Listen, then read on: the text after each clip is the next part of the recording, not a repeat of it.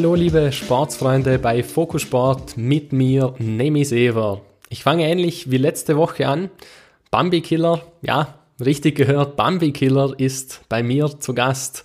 Chris Raber steckt hinter dem Namen und wird unter anderem auch erklären, woher der Name kommt. Chris ist einer der bekanntesten und erfolgreichsten Wrestler Österreichs und dementsprechend ist die Sportart heute auch Wrestling. Und ja, ich freue mich ganz besonders über die Sportart, weil es eigentlich meine Lieblingssportart ist, die ich seit Jahren verfolge.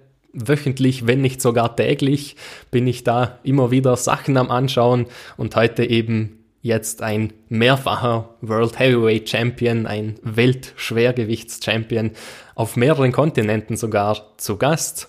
Wir räumen zahlreiche Vorurteile mal auf und beleuchten Wrestling von der anderen Seite, nicht nur von der negativen, sondern eben auch schauen uns auch eben an, was hinter dem Ganzen steckt und wie hart das Geschäft eigentlich wirklich ist und reden natürlich auch über die Wrestling-Szenen weltweit und im deutschsprachigen Raum. Zuvor noch ein paar Infos zu Focus Sport. Den Podcast findet ihr auf allen Podcast-Plattformen wie Spotify, Deezer, Google Podcasts, Apple Podcasts, überall. Geht rein, abonniert ihn und helft so ein bisschen mit, Focus Sport noch ein wenig größer zu machen und allen Sportarten eine Bühne zu bieten. Und wie heute zum Beispiel auch Wrestling ins rechte Licht vielleicht auch zu rücken. Auf der Website www.fokusport.net findet ihr alles, was es rund um Fokusport zu sehen, lesen und hören gibt. Also da gibt es auch einen Blog und einen Vlog. Schaut mal rein, www.fokusport.net. Heute Wrestling, da könnte ich unzählige Geschichten eigentlich erzählen. An dieser Stelle gibt es mal nur einen kleinen Überblick über das aktuelle Wrestling-Geschehen. Und zwar schauen wir da in die USA auch. Die größte Wrestling-Organisation ist die WWE, die World Wrestling Entertainment. Anfang der 60er Jahre ist sie als WWWF gegründet worden. Zwischendurch war es dann mal die WWF, World Wrestling Federation, verloren aber nach einem Rechtsstreit den Namen an Worldwide Fund for Nature und seitdem sind sie die WWE seit 2002. Und da gibt's noch einen Fun Fact, und zwar, wenn man, ja, wenn man so will, Vince McMahon hat 1983 die Liga von seinem Vater abgekauft und seitdem ist er der CEO. In den letzten Jahren wurden dann die, oder wurde die Independent-Szene, das sind die kleineren Ligen, immer populärer und größer, sind zwar keine Konkurrenz klarerweise, aber dennoch angesehen wie Ring of Honor oder New Japan Pro Wrestling. Vor mehr als einem Jahr ungefähr dann war es dann AEW, All Elite Wrestling, die aufgetaucht sind und so eine kleine Alternative zur WWE sein wollen. AEW beeindruckt meiner Meinung nach mit überragendem Wrestling, während sich WWE so ein wenig auf dem absteigenden Ast befindet, aber dennoch sind sie nicht gefährdet. Soweit vielleicht mal zu dem, ich sag mal, größten Wrestling vielleicht, das man kennt, die zwei Ligen. Jetzt spreche ich über Zoom mit Chris Bambi Killer Raber. Hallo Chris und danke, dass du dir die Zeit genommen hast, da dabei zu sein. Ja, danke schön für die Einladung, aber ich muss die Klammer korrigieren. Nicht einer der bekanntesten und erfolgreichsten, Warte mal. Schau mal. Erkennt man das? Okay, das ist ein Teil meiner, meiner WM-Titel, die ich gerade habe. Ähm, ich habe aktuell zwölf Titel, davon sind neun WM-Titel auf vier Kontinenten und das jetzt aktuell zeitgleich. Wobei zugeben muss, im Moment ist ein bisschen ruhiger. Im Moment ist ein bisschen wenig los. Aber ja, äh, schöne Einleitung auf jeden Fall. Also jetzt habe ich ja so einen Geschichtskurs in Sachen Wrestling gehabt. Vielen Dank. Gerade kurz für die Podcast-Zuhörer, die es dann nicht gesehen haben, gibt auch ein YouTube-Video dann dazu, aber hier im Podcast, wir haben gerade die ganzen Titel gesehen, die Chris Haber bei sich zu Hause hat. Nur ein Teil, nur ein Teil. Das sind sechs WM-Titel, die was ich gerade gezeigt okay. habe. Einige Pokale und ja, wie gesagt, es sind ja mehr, es sind zwölf. Aber so viel Platz ist da nicht. Frage, die erste Frage, die wird ja wahrscheinlich eh schon zum Hals raushängen, weil sie immer als erstes gefragt wird, aber natürlich wird es auch meine Zuhörer interessieren. Bambi Killer, der Spitzname. Wie kam denn der zustande? Ja, also mit dem äh, Namen, das ist so eine Geschichte, äh, die ist eigentlich gar nicht so, so, so besonders. Ich habe mit dem Wrestling-Training begonnen, wie ich 15 Jahre alt war. Und äh, ich war mit Abstand der Jüngste und auch der Dünnste, also der Leichteste. Und äh, die ganzen Alten, ja, die ein, Alteingesessenen, die Veteranen, die waren nicht so glücklich mit mir. Und irgendeiner von denen hat dann gesagt, was willst du da? Ja? Was, was, bist viel zu jung und viel zu leicht, du hast im Ring nichts verloren. Das Einzige, was du vielleicht besiegen kannst, ist ein kleines Reh. So, gut, dann habe ich mir gedacht, alles okay, dann ist das mein Name, dann bin ich der Bambi-Killer. Und so ist es dann auch gekommen. Also ich habe dann äh, über ein Jahr lang trainiert und habe mit 16 Jahren dann mein erstes Match bekommen. Und ja, als ich dann angekündigt worden bin als Bambi-Killer, hat die komplette Halle in Hannover gelacht. Aber sie haben den Namen nicht vergessen. Das war halt so mein Ziel. Und ja, jetzt sagt jeder Bambi zu mir, von meiner Frau, meiner Mutter, mein, mein Sohnemann, sagen alle Bambi zu mir. Freunde sowieso und natürlich Fans auch. Und das ist ganz schön. Und ich bin eigentlich ganz zufrieden, dass es mit dem Namen dann irgendwie doch geklappt hat mit 16 ja recht früh auch schon angefangen. Ähm, hast du dich davor schon mit dem Wrestling auseinandergesetzt oder war das irgendwie einfach mal eine Sportart, die du ausprobieren wolltest?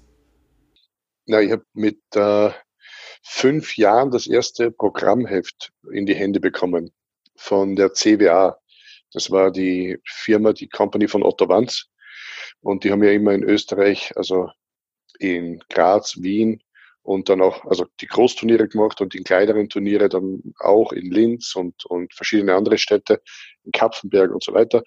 Und ja, wie gesagt, dann habe ich ein Programmheft bekommen und habe die ganzen Charaktere gesehen, ja, die ganzen verschiedenen, da, die ganzen Monster, die da drin waren, ein, eben ein Otto Wanz, ein Giant Luke Haystacks mit 260 Kilo und Gott und Teufel, ja. Und kurz darauf habe ich äh, eine Videokassette bekommen. Wir haben so Lokalfernsehen gehabt damals und die haben, die waren beim Catchen. Und ich bin mit einer in die, in die Schule gegangen, die, äh, ihr Vater hat das Lokalfernsehen gemacht und sie hat mir dann seine Videokassette äh, geborgt und ja, dann habe ich gewusst, das ist, was ich machen will, nichts anderes, ich will Catcher werden. Ja, und der, der Wunsch war einfach immer präsent. Ich habe mir nie vorstellen können, dass ich was anderes mache und habe das dann also durchgezogen. Wie gesagt, mit 16 Jahren dann den ersten Profikampf.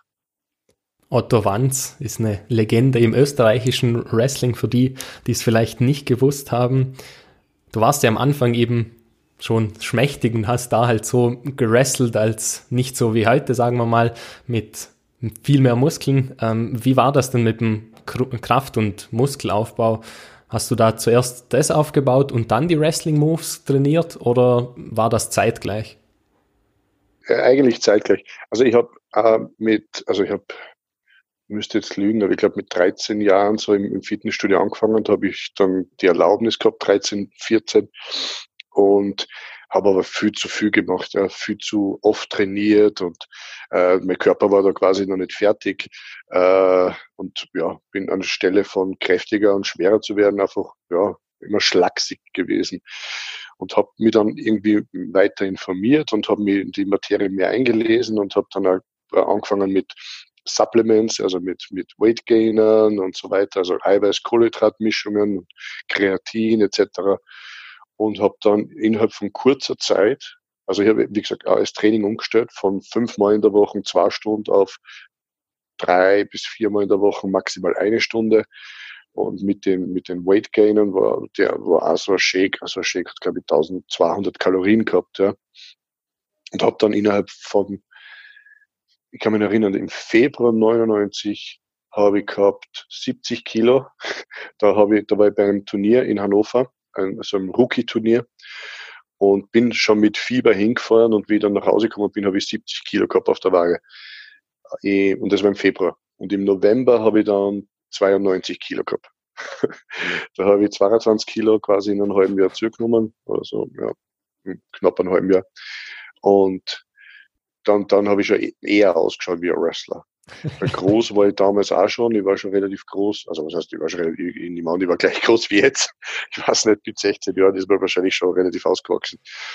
Und ja, aber dennoch, also mit 1,92 und 92 Kilo ist man in unserem Sport doch noch schmächtig, würde ich mal sagen.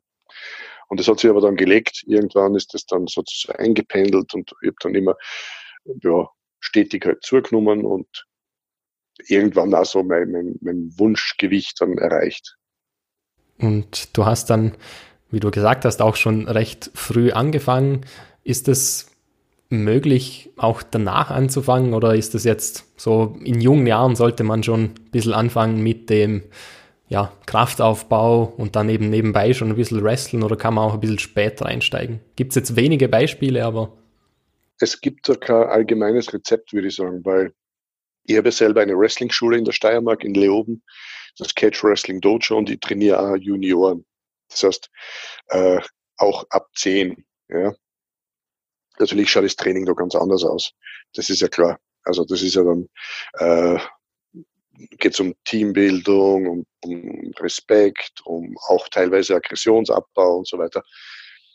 Äh, ab 16 würde ich dann sagen, ist es dann, also es gibt Ausnahmetalente, die kennen auch schon früher, dann, die sind dann echt früher schon bereit fürs erste Match, aber es sind wenige.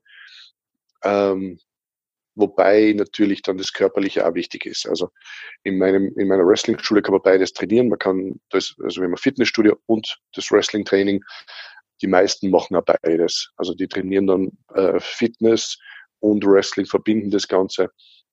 Und das funktioniert auch mit 13, 14, 15 Jahren. Äh, vor allem, ich glaube, es ist heutzutage ein bisschen einfacher, also wie vor 22 Jahren, wo ich angefangen habe, dass man da eine Chance bekommt. Ja, und bei meinen Schülern schaue ich, dass alle, die, die Potenzial haben und die, die äh, wirklich ambitioniert sind, dass die auch wirklich eine faire Chance bekommen. Und ich sage immer zu denen, ich, ich coache euch so, so gut ich es kann, ja, und ich öffne euch die Tür, aber durchgehen und, und das Beste daraus machen müsst ihr selber. Da kann, das kann ich euch nicht abnehmen. Aber da muss ich schon sagen, also es sind schon einige, die wirklich äh, ja, überzeugt haben. Also ich habe ich hab einige Schüler, die regelmäßig äh, unterwegs sind, die, die Schüler mitgenommen nach Japan mehrmals, nach Afrika mehrmals, nach äh, mittler, im Mittleren Osten, natürlich quer durch Europa und so weiter. Und das sind natürlich dann auch Ausnahmen, weil das ist ja was ganz, ganz, ganz Besonderes. Ist ja auch klar, man kann nicht jeden so, äh, so weit äh, fördern und, und dann mitnehmen. Aber die gibt's auch. Und die meisten haben dann wirklich schon in frühen Jahren äh, bei mir angefangen und dann sieht man ja, an welchen, an welchen Stellen man arbeiten muss. Aber um die Frage jetzt letztendlich zu beantworten, das Körperliche ist natürlich wichtig, ja, weil äh, die Zuschauer wollen ja etwas Besonderes sehen im Ring. Die wollen ja athletische äh, Typen sehen oder irgendjemand, den sie nicht jeden Tag auf der Straße sehen. Äh, das ist auch ganz wichtig. Und das wird heutzutage in dem Wrestling-Business oft vernachlässigt, würde ich sagen.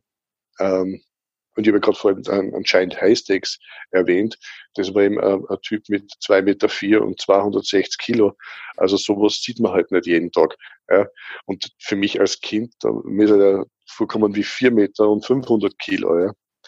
Ähm, deswegen ist es schon wichtig, dass es ist, es ist nicht nur das, das Training im Ring und dass man im Ring halt tolle Moves machen kann. Das kann man schnell einmal. Aber die, die Arbeit im Fitnessstudio, die darf man natürlich nicht vernachlässigen. Gibt es da irgendwie ein Verhältnis, wie man das ungefähr macht? Jetzt du als Profi-Wrestler zum Beispiel, wie viel Zeit verbringst du, ähm, um deinen Körper fit zu halten und wie viel ähm, verbringst du dann tatsächlich im Ring, um die Moves auch weiter zu trainieren? Äh, das kommt ganz drauf an. Äh, Im Normalfall trainiere ich fünfmal in der Woche in meiner Wrestling-Schule.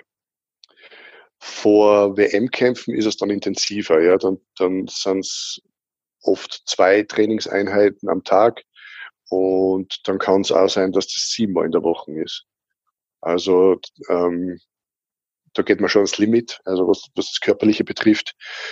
Ähm, und ja, wir, ich, ich, bin jetzt nicht unbedingt der Typ, der da Waldläufe macht oder irgendwie sie im Fitnessstudio aufs, aufs Radl setzt, sondern wir machen In-Ring-Cardio-Training. So nenne ich das immer ähm, wo du einfach im Ring bist.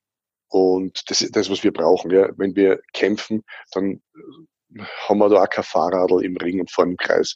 Also das heißt, wir, wir müssen die, die, die, die Ausdauer mit dem, was wir im Ring äh, machen, ja, mit, mit, mit dem bestmöglich trainieren im Vorfeld.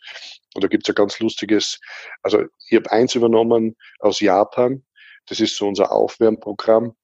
Da nehmen wir ein normales Kartendeck, ja, und das wird durchgemischt und dann wird immer eine Karte gehoben. Und die Karte, die, die gehoben, es sind vier verschiedene, logischerweise, oder fünf mit den Jokern. Ähm, eine Karte ist immer eine Übung. Ja, also sagen wir mal Liegestütz, Kniebeugen, äh, Sit-ups, was auch immer ist, egal was. Ja. Und die Zahl, die draufsteht, ist, sind die Wiederholungen. Eine High Card sind 25 und der Joker verdoppelt die letzte Karte. Und das ist so ein Warm-up. Ja. Und wenn die Schüler nicht so brav sind, dann machen wir das Warm-up zweimal. dann wird das einfach verdoppelt. Wobei, ja, ich, ich darf ja nicht schimpfen. Ich, habe, ich bin ja sehr froh. Ich habe eigentlich fast ausnahmslos nur Leute, die wirklich das Herz und den Kopf zum, zum Profi-Wrestler haben. Und in weiterer Folge ist es dann so, das In-Ring-Cardio, was ich, was ich genannt habe, also das eine, die Stack of Cards, das ist nur das Warm-up.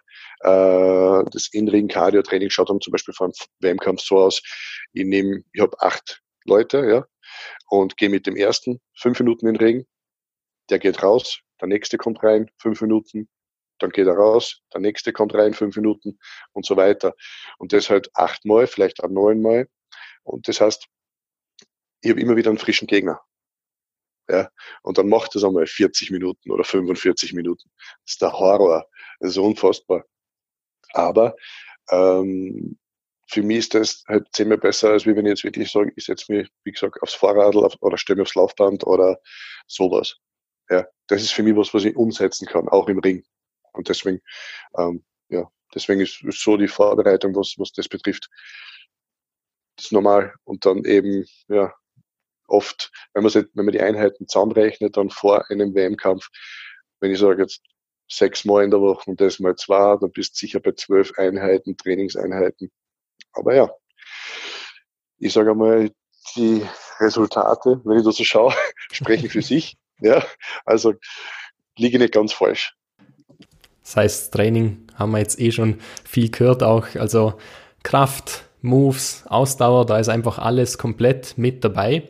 Ähm, jetzt kommen wir mal auf die Matches, die Ausführungen und das Wrestling selber, weil das, das ist eigentlich so das spannende Thema vielleicht auch von heute. Da kommt ja immer die, der Satz auf, Wrestling ist ja fake.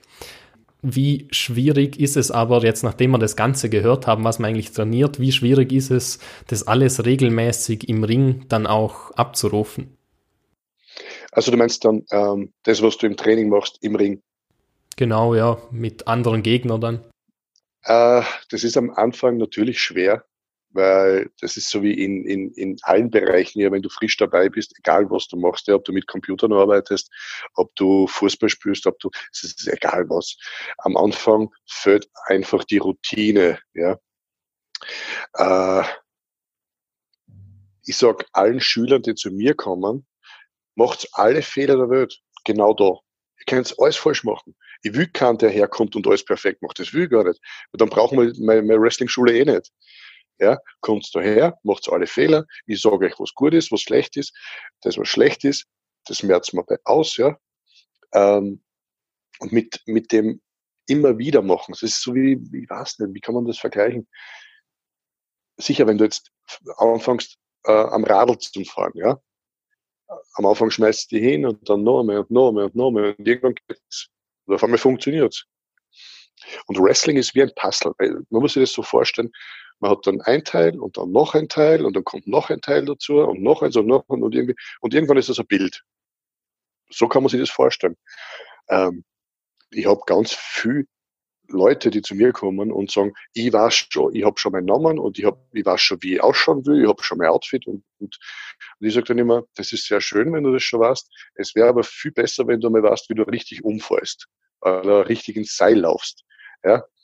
Ähm, wie gesagt, das, um das richtig dann im Ring umzusetzen, da, da braucht man einfach Erfahrung. Man, man muss ähm, ein Fußballer, ja, der übt seine Standardsachen immer und immer und immer wieder. Und irgendwann funktioniert's. Es funktioniert vielleicht 50 Mal nicht, aber irgendwann funktioniert's.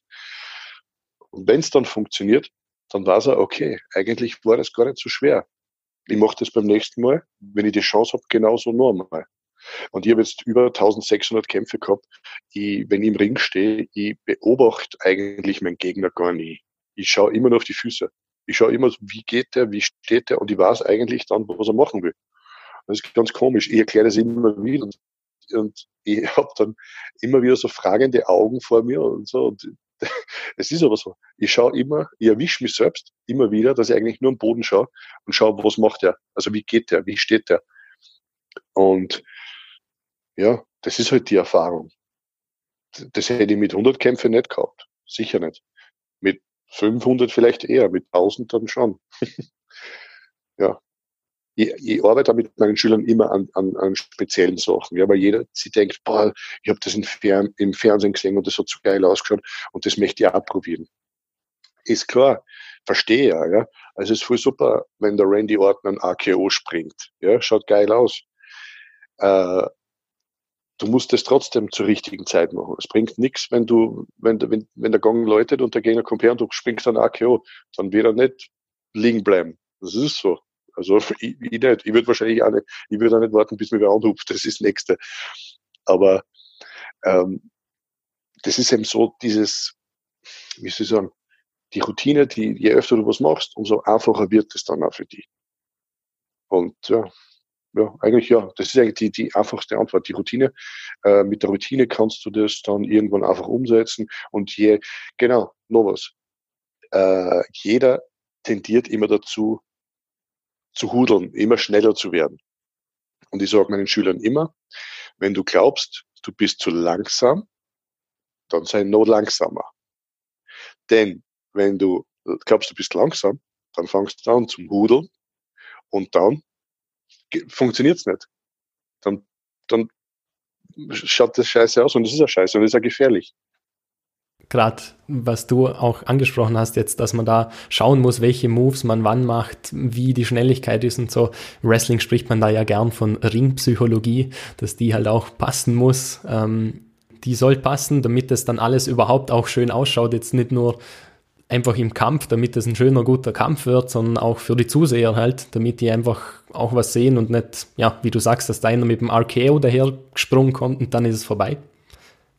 Ja, und es, es geht ja, es geht ja auch darum, also mein, mein Credo war immer, natürlich den Kampf zu gewinnen, ja, ist ja logisch, weil je mehr du gewinnst, umso besser wirst verdienen, umso bessere Titelkämpfe wirst bekommen und umso mehr stehen die Leute hinter dir, etc. Es ist ja wie ein Schneeball, der immer größer wird.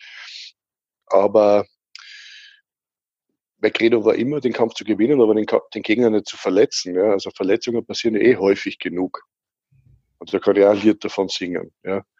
Aber ja, das war immer so, was, was für mich auch wichtig war, weil jeder äh, hat zu Hause eine Familie und möchte gern wieder so äh, zur Familie zurückkommen, wie er halt weggeflogen ist. Und da ist das natürlich ein wichtiger Faktor, ja. Du hast gerade die Verletzungen angesprochen, gehen wir gerade darauf ein, weil das sehen ja auch viele, also ich gehe jetzt wieder auf das Kritische ein, was viele einfach nicht sehen, dass man da eine große Verantwortung auch im Ring hat, weil ja, es ist anderes Menschenleben eigentlich, das man da in der Hand hat. Ähm, die Moves darf man ja nicht einfach irgendwie ausführen, ähm, damit es zu einer Verletzung auch führt, sondern muss auch Vertrauen haben und auch in den anderen und der andere natürlich auch in dich. Ähm, hast du da vielleicht in den Anfängen ab und zu noch Angst gehabt? Na, also Vertrauen habe ich zuerst einmal in mich selber. Ja. Deswegen lernst du ja das Fallen aus allen möglichen äh, Situationen. Weil, äh, simples Beispiel, ja. Mein Hund kommt gerade zu mir. äh, ein simples Beispiel ist, wenn mir jemand im Bodyslam hat, ja, dann ist es meine, meine Verantwortung, dass ich richtig falle.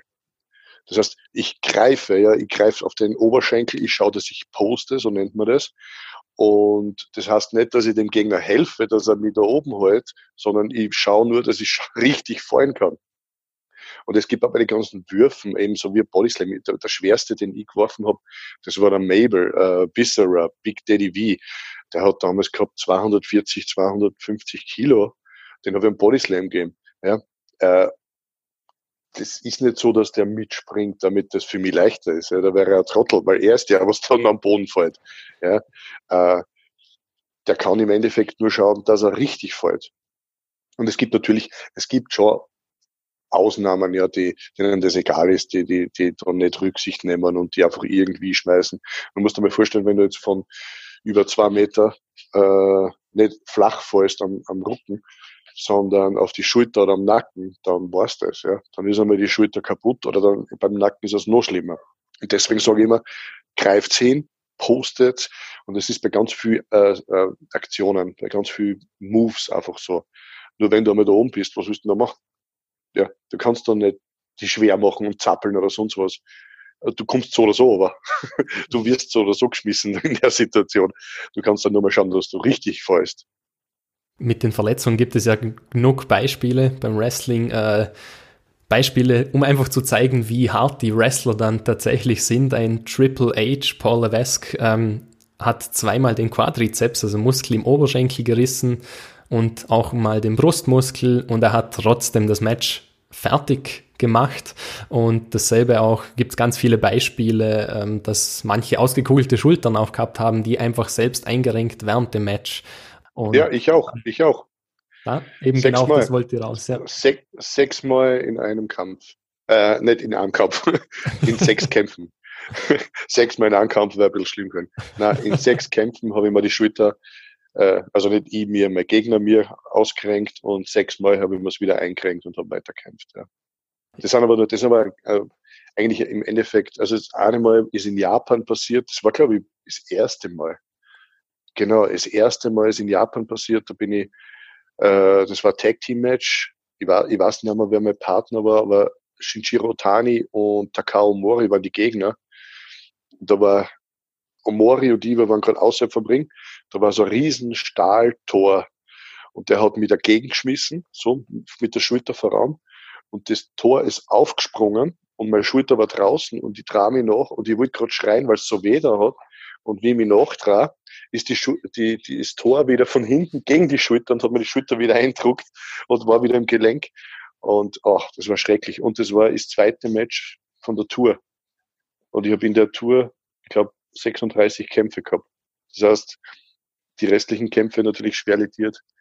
Aber ja, auch andere Sachen. Also mein, mein linken Ellbogen gebrochen, äh, Trizeps Muskel gerissen, die Trizepssehne äh, subtotal gerissen und das war bei einmal fallen. Einmal falsch fallen. Oder wenn die Ringbretter übereinander. Das war ein neuer Ring. Bretter sind rausgesprungen, sind am anderen gelegen und ich bin mit der Übung drauf. Und wie gesagt, Übung gebrochen, Sehne subtotal gerissen und Muskel gerissen. Ja, das sind, ich kann da so viele Verletzungen aufzählen von gebrochenen und äh, Knöchel, auch in Japan, beim ersten Mal in Japan, die, die Bänder außen und innen gerissen, alles bei Armsprung in Japan, vom Eckpfosten nach draußen, Oberschenkel gerissen in Norwegen beim WM-Kampf und, und, und. Aber das sind halt so Sachen, du machst halt dann trotzdem weiter. Also inso, insofern es halt irgendwie möglich ist.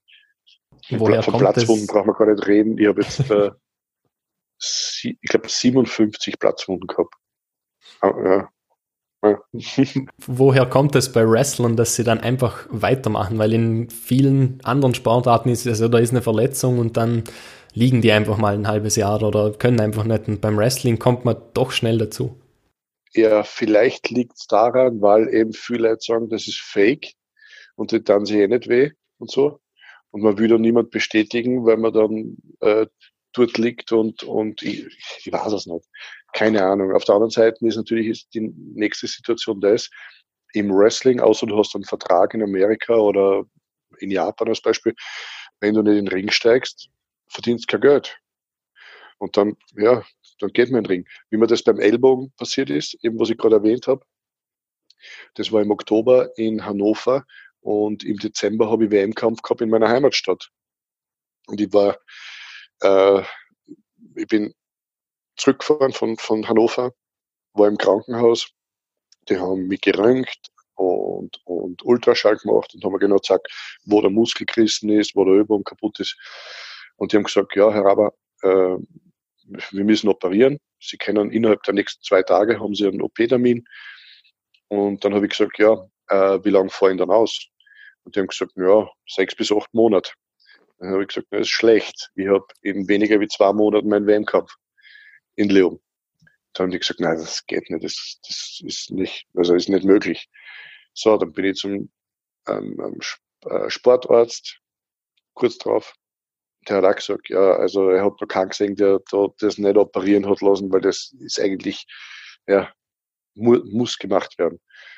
Dann war ich bei noch einer Ärztin, einer Spezialistin für Ellbogen und also Ellbogen und Trizeps und die hat gleich gesagt, Herr Aber, ich weiß, ist egal, was ich Ihnen sage, Sie werden es eh nicht machen. Ähm, ich weiß, es geht Ihnen um Ihren Kampf und ich habe noch keinen gesehen, der was, den, den ich zutrauen würde, so hat sie das gesagt. Aber ich glaube, Sie kennen das. Es wird schmerzhaft sein, es wird für Sie grauenhaft sein, aber ich glaube, Sie kennen das. Und so war es danach. ich bin nicht operiert worden. Ich habe zwar einen Gips oben gehabt am Ellbogen und so weiter. Und nach zwei Tagen, das war so ein Halbschalengips, habe ich den Gips dann runtergemacht und habe am Abend dann immer leicht bewegt und also wirklich ganz, ganz, ganz leicht bewegt, damit es eben nicht sich verkürzt etc.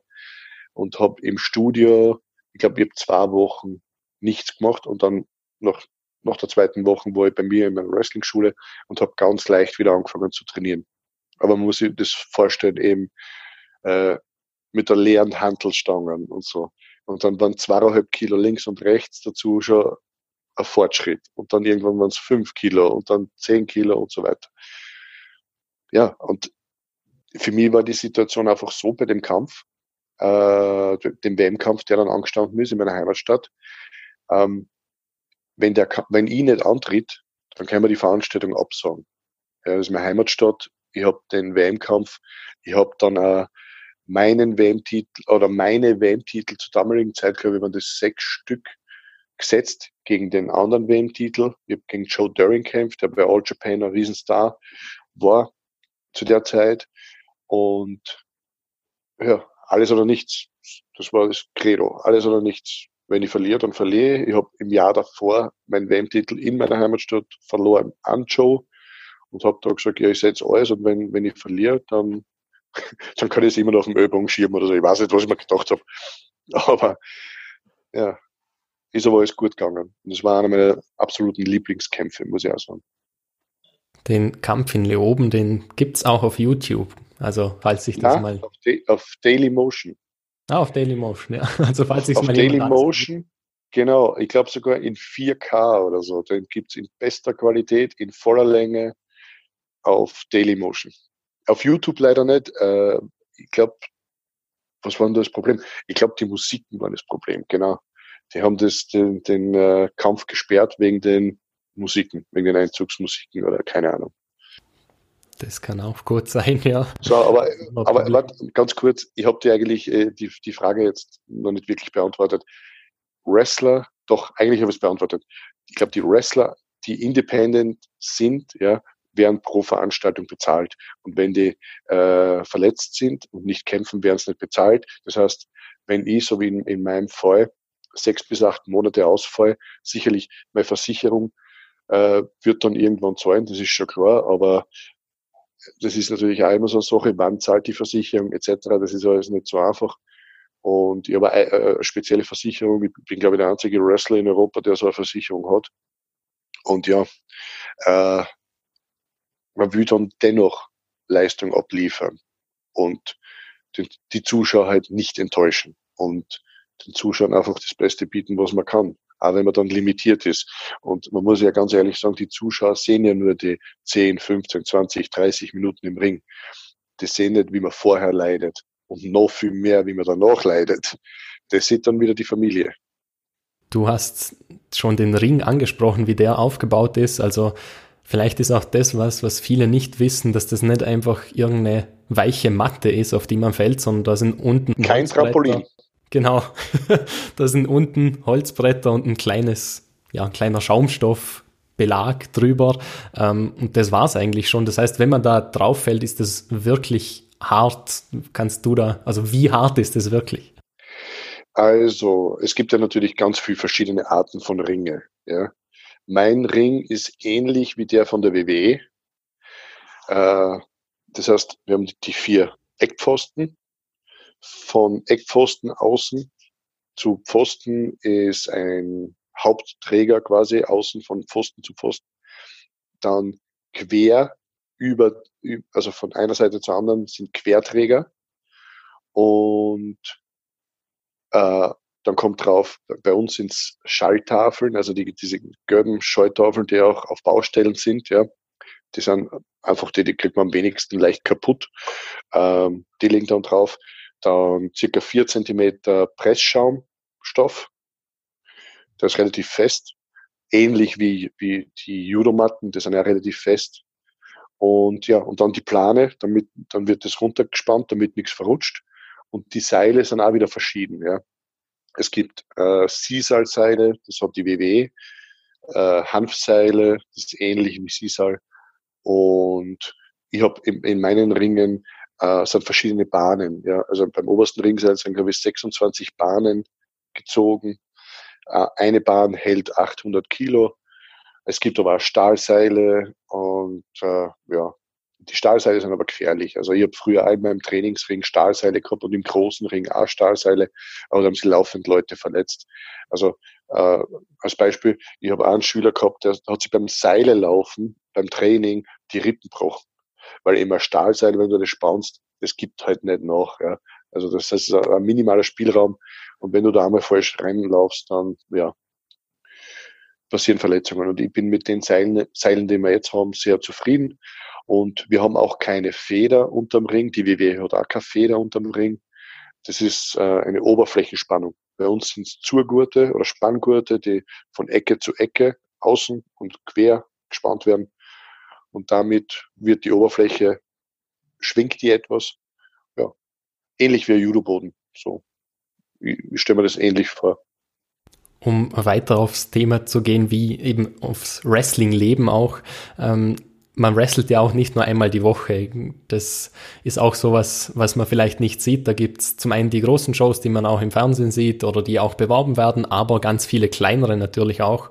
Ähm, da gibt's bei der WWE auch ganz viele Zahlen, dass die ja teilweise 150 bis 200 Matches im Jahr haben. Du hast schon erzählt, dass du da weit über 1000 Matches gehabt hast und das ja, ist schon eine Riesenzahl, was oft bedeutet, dass man auch jeden Tag, jeden zweiten Tag mal wrestelt war das bei dir auch so, dass das dann einfach wirklich Matches nacheinander gereiht waren? Ja, das kommt aufs Land drauf an. Zum Beispiel in England habe ich in äh, 21 Tagen 40 Kämpfe gehabt. das ist ganz interessant, ja, weil dann hast du so eine Nachmittagsvorstellung irgendwo und fährst umgezogen, so wie du bist, in Wrestling-Klamotten äh, zur nächsten Veranstaltung. Das ist ganz lustig, wenn dann so äh, ein Bus mit Wrestlern aussteigt, bei der Raststation aufs Klo geht und alle schauen aus wie Wrestler, als würde es gerade rund gehen. ähm, und ja, wie gesagt, in Japan auch, ja, das ist auch so, dass da Tournee und, und, und bis dann halt, äh, meine längste Tournee waren fünf, eineinhalb Wochen. Ja, dann freust du über jeden freien Tag, ganz ehrlich. Also jeder freie Tag ist dann so, ja, heute kann ich ein bisschen länger aufbleiben äh, und ausschlafen und ich muss nicht schauen, wann muss ich beim Bus sein und ja, das, das schon, ist schon, ja, intensiv, also für, für den Körper sehr anstrengend. Äh, ich denke mal, also das war immer so, bei, speziell bei All Japan, wenn du eben so eine fünf Wochen Tour hast, und dann bis zur Hälfte der Tour ist es echt so, wo du denkst, warum mache ich das? Ich spüre jeden Knochen und mir tut alles weh und so. Und dann ab der Hälfte, dann geht's irgendwann. Ja, wenn du weißt, es geht langsam Richtung heimwärts. Und dann am letzten Tag, wenn du dann den, den Umschlag kriegst mit der Bezahlung, dann denkst du, okay, jetzt weiß ich wieder, warum ich es gemacht habe. ja, aber es ist, es ist schon, es ist natürlich ähm, das Business generell ist kein Zuckerschlecken. Ähm, ich habe mittlerweile das Privileg, egal wo ich hingeflogen bin, ja, nach egal wohin, nach Dubai, nach Katar, nach Pakistan, nach Indien und so weiter. Ich wäre immer ähm, Business Class oder First Class geflogen und das macht das Ganze sehr, sehr viel angenehmer. Mittlerweile habe ich natürlich auch bei den meisten oder bei den Fluggesellschaften, die ich nutze, äh, einen, einen hohen äh, Status. Das heißt, ich kann auch, selbst wenn ich Economy fliegen würde, in die Lounge und brauche kein Geld ausgeben am Flughafen und so weiter. Und das, ja, das Reisen ist sowas, ja. Das ist das, was die meisten nicht, also nicht, nicht, nicht bedenken, wie anstrengend das sein kann, ja. Und das ewige Warten und so. Aber wie gesagt, wenn du dann Business Class fliegst oder First Class fliegst, dann ist es schon ein bisschen angenehmer. Also das, das nimmt dann schon ein bisschen, äh, ich würde mal sagen, den Stress weg. Das ist das schon bis man zu dem Status kommt, braucht es eben eine Weile. Das ist bei den Topstars eben so, dass die dann das alles bekommen. Aber gerade bei der WWE zum Beispiel auch, weil ich mich da so ein bisschen auskenne auch, ähm, da ist es ja so, dass sogar ganz, ganz viele Wrestler das alles selbst organisieren müssen. Also das ist nicht organisiert für die. Die müssen erstens eine Fahrt selber organisieren, die müssen dahin. Die Flüge sind schon organisiert. Bei den Flügen ja, aber es gibt zwischen den Shows äh, öfters mal genau, Wrestler. Mietautos. Genau, Mietauto, hinfahren. Das geht ja dann auch teilweise fünf, sechs, sieben Stunden, je nachdem, wie weit das weg ist. Und dann vielleicht mal was essen, übernachten, trainieren, wrestlen. Und so geht es eigentlich weiter. Also das steckt alles auch noch hinter dem, aber, was wir sehen. Genau, das ist aber bei der WWE so. Das ist bei der WWE so der Fall.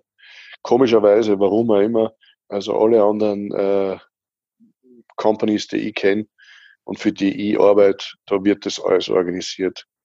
Die WWE macht es anders, nur man muss ja sagen, bei der WWE, selbst wenn du einen Vertrag hast, du bist ja trotzdem independent. Ja. Du bist ja Independent Contractor und ja, die haben da anscheinend ein, ein Schlupfloch gefunden und solange da kein Wrestler-Gewerkschaft ist, sage ich einmal, und sie die Wrestler nicht querstellen, werde das beibehalten, ja, logisch, verstehe ja.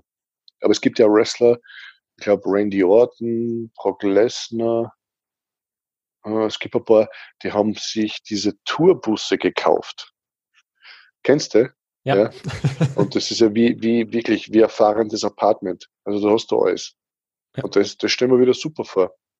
Weil dann brauchst du auch nicht, stell dir mal vor, selbst wenn du jetzt fliegst von einer Stadt zur anderen, ja, dann musst im schlimmsten Fall zwei Stunden vorher dort sein, warten, warten, warten, dann boardest, dann fliegst, im schlimmsten Fall hast du noch eine Connection, das heißt, du musst vom Flugzeug außer, warten, warten, warten, fliegst weiter.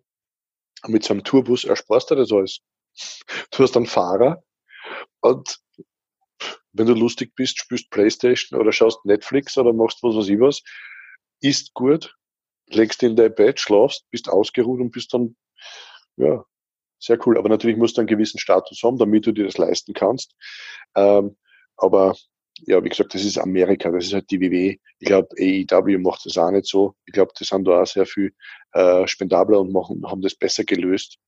Äh, aber alle anderen äh, Veranstalter, die ich kenne, für die ich arbeite, die, da ist das ganz anders gelöst. Und wenn wer fahren muss, werden die Fahrten organisiert, werden die Fahrten natürlich auch bezahlt. Und, ja.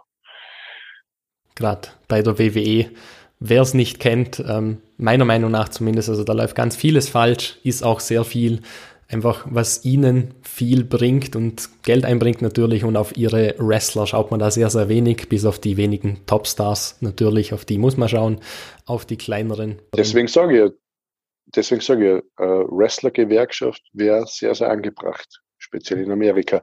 Äh, Jesse Ventura wollte das machen und da ist keiner mit eingestiegen und dann ist er irgendwann, äh, das war eh Ende der 80er oder so, äh, rausgeschmissen worden und war dann bei der WCW. Und er hat dann gesagt, ja, mir ist wurscht, weil ich bin eh Schauspieler, ich krieg meine, meine Hollywood-Pension, ich weiß nicht, ob man es so nennt, ja, aber ich sage meine Hollywood-Pension, mir ist scheißegal, ich bin bei der Gewerkschaft und wenn ihr nicht so clever seid und da mitmachen wollt, dann ist mir auch wurscht.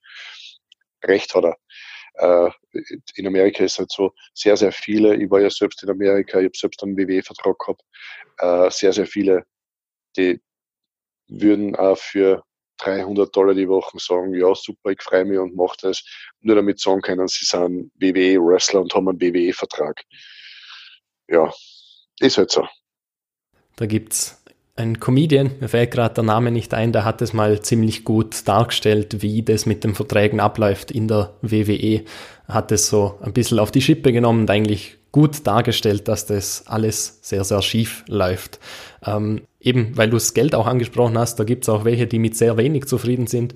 Vor allem, wenn man bei den Anfängen gerade mal ist, da habe ich gelesen, zumindest früher war das sehr viel so, dass man auch öfters mal gratis einfach wrestelt, nur damit man einfach seinen Namen irgendwo raufbekommt und jemand vielleicht denkt, dass man ein guter Wrestler ist oder man hat eben nur für 50 Dollar ähm, gekämpft. Habe da ein paar Bücher gelesen, beispielsweise von Chris Jericho, der da das so dargestellt hat. Gibt sehr, sehr viele. Immer noch. Es gibt sogar sehr, sehr viele, die für ein Tryout selber bezahlen. äh, ja, es ist für mich nicht ernst zu nehmen.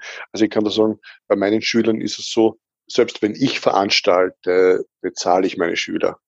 Ja, rein als Zeichen des Respekts. Ja.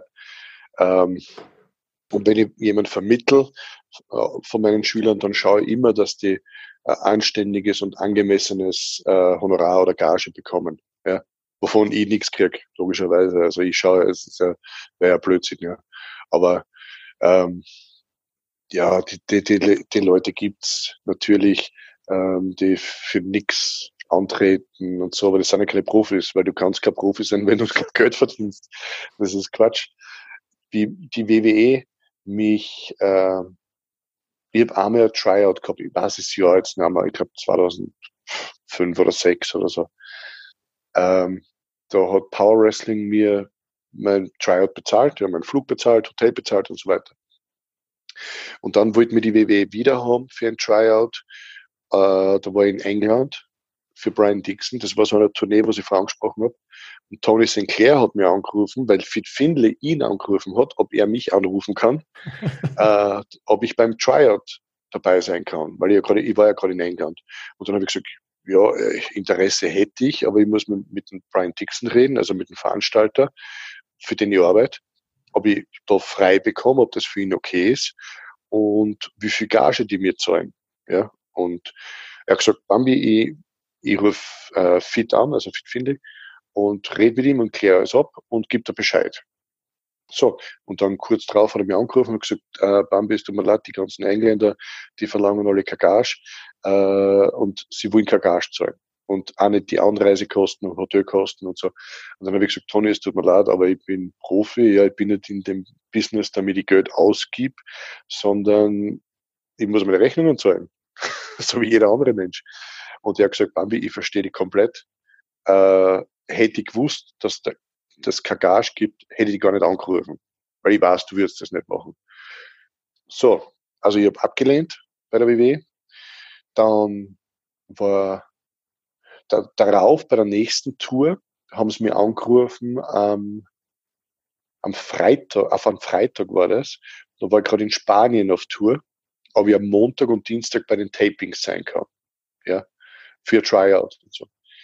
Und ich habe gesagt, ja, es tut mir leid, ich bin gerade in Spanien auf Tour, ich fliege am Samstag zurück, na am Sonntag zurück und, und fliege am Montag nach Ecuador und bin dann in Ecuador auf Tour. Kann ich nicht, ja, geht nicht. Es ist leider zu spät. So, dann habe ich wieder abgelehnt. Und dann darauf haben sie mich zwei Monate vorher oder zweieinhalb Monate vorher angerufen und haben gefragt, Bambi, kannst du beim Tryout dabei sein? Und ich habe nachgeschaut, ich habe gesagt, ja, ich kann natürlich dabei sein. Also ich habe jetzt da nichts am Montag und Dienstag. Und dann haben sie sofort gesagt, wir buchen da einen Flug, setzen dich auf die Paylist, für jeden Tag so und so viel, ist das okay für dich? Und ich gesagt, ja, das ist okay für mich, eh sehr gut. Und äh, ja, und dann bin ich hingekommen und dann hat der Boss schon gewartet auf mich. Also damals war es John Laurinaitis, der, der die Verträge ausgegeben hat, hat schon gewartet auf mich, hat gesagt, Bambi, du bist das. Wir wollen die quasi. Also man muss schon ein bisschen seinen Wert erkennen, ja. Und wenn du, wenn die, die haben tausende Anfragen von, von Wrestlern, die nichts verlangen. Nur glaubst du, dass ein Wrestler, der nichts verlangt, der WWE jemals Geld machen kann. Ja? Sagen wir mal, glaubst du, John Cena ist ein Typ, der nichts verlangt? Uh, Undertaker, ja? Na. Auch nicht am Anfang, also am Anf WWE-Anfang. Na, wenn du, wenn du, äh, sicher, das heißt nicht, du sollst einen zu großen Kopf haben, überhaupt nicht. Aber du sollst trotzdem dein, dein Wert kennen. Und oft ist ein Nein zur WWE in späterer Folge ein ganz großes Ja von der WWE für dich. So was in meinem Fall. Und ja, ich habe da bei dem, bei dem, bei dem angesprochenen äh, Tryout, wo ich dann war, mein Vertrag krieg, also mein Angebot krieg. Also hat alles funktioniert. es, ich muss auch ehrlich sagen, es war nicht so geplant von mir, weil WWE war nie mein Ziel. Das war nie so, dass ich, dass ich gesagt habe, ich will nach Amerika und ich will WWE Superstar sein. Das war nicht so mein Ziel. Ich wollte immer nach Japan, ich wollte immer so wie früher bei Otto Wanz eben die Tourneen in Österreich und Deutschland und quer durch Europa und Afrika und Mittlerer Osten. Das habe ich mir so vorgestellt als Wrestler, als Catcher.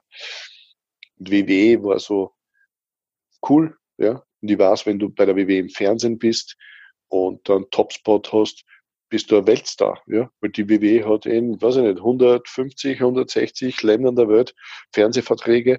Und wenn du dort im Fernsehen bist, kennt die jeder auf der Welt. Oder nicht jeder, aber du weißt schon, wie man, ja. Fast jeder.